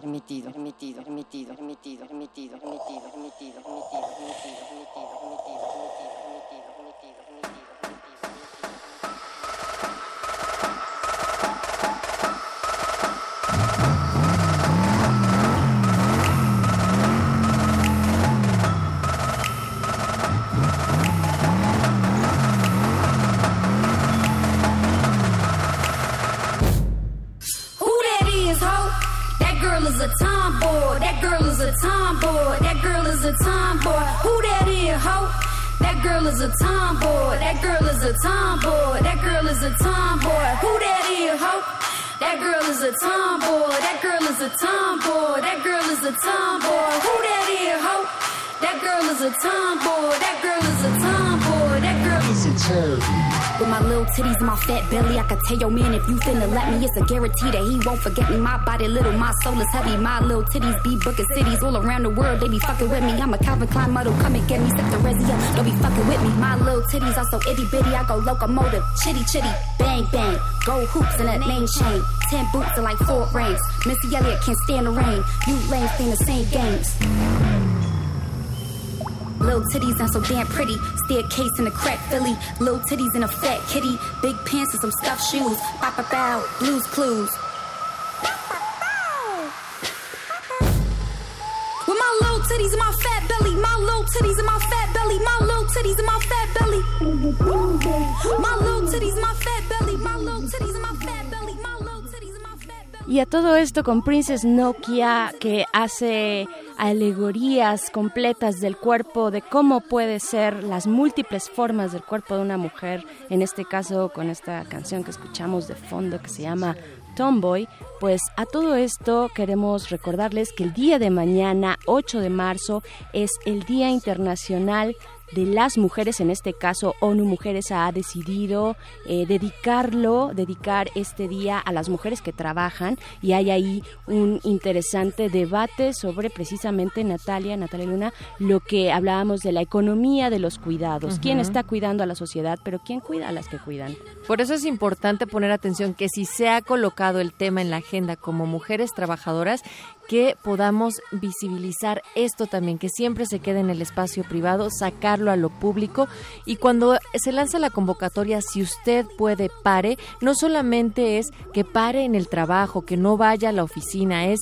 que si podemos parar al menos un instante del día para hacer una reflexión en torno a lo que nos aqueja y qué es lo que necesitamos hacer y cómo lo podemos construir juntas en sororidad, que se haga. Es decir, si no pueden ir a marchar, la convocatoria está puesta para desde las 12 horas del día va a haber un- a- un- una serie de actividades en el Ángel de la Independencia. A las 5 de la tarde parte la marcha con rumbo a el hemiciclo a Juárez.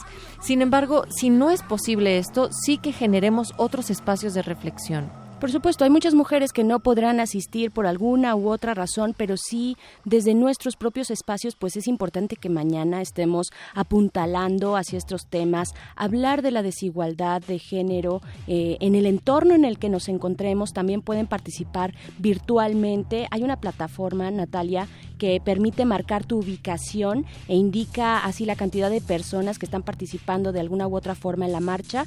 Eh, les vamos a dar la dirección de este sitio electrónico es aquiestamos.com, así es que métanse ahí para que puedan determinar su ubicación y ver cuántas nos estamos sumando también por esta vida, por esta vía. Pueden usar prendas color violeta, que bueno, ya hablar- hablaremos después de qué significa este color violeta en la marcha feminista.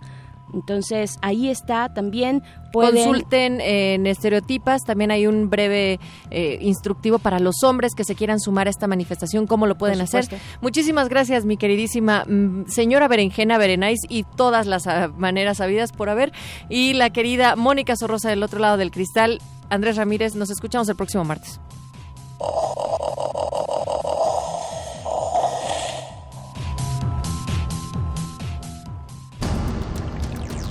Resistencia Modulada es una coproducción del Fondo Internacional para la Promoción de la Cultura de la UNESCO y Radio UNAM.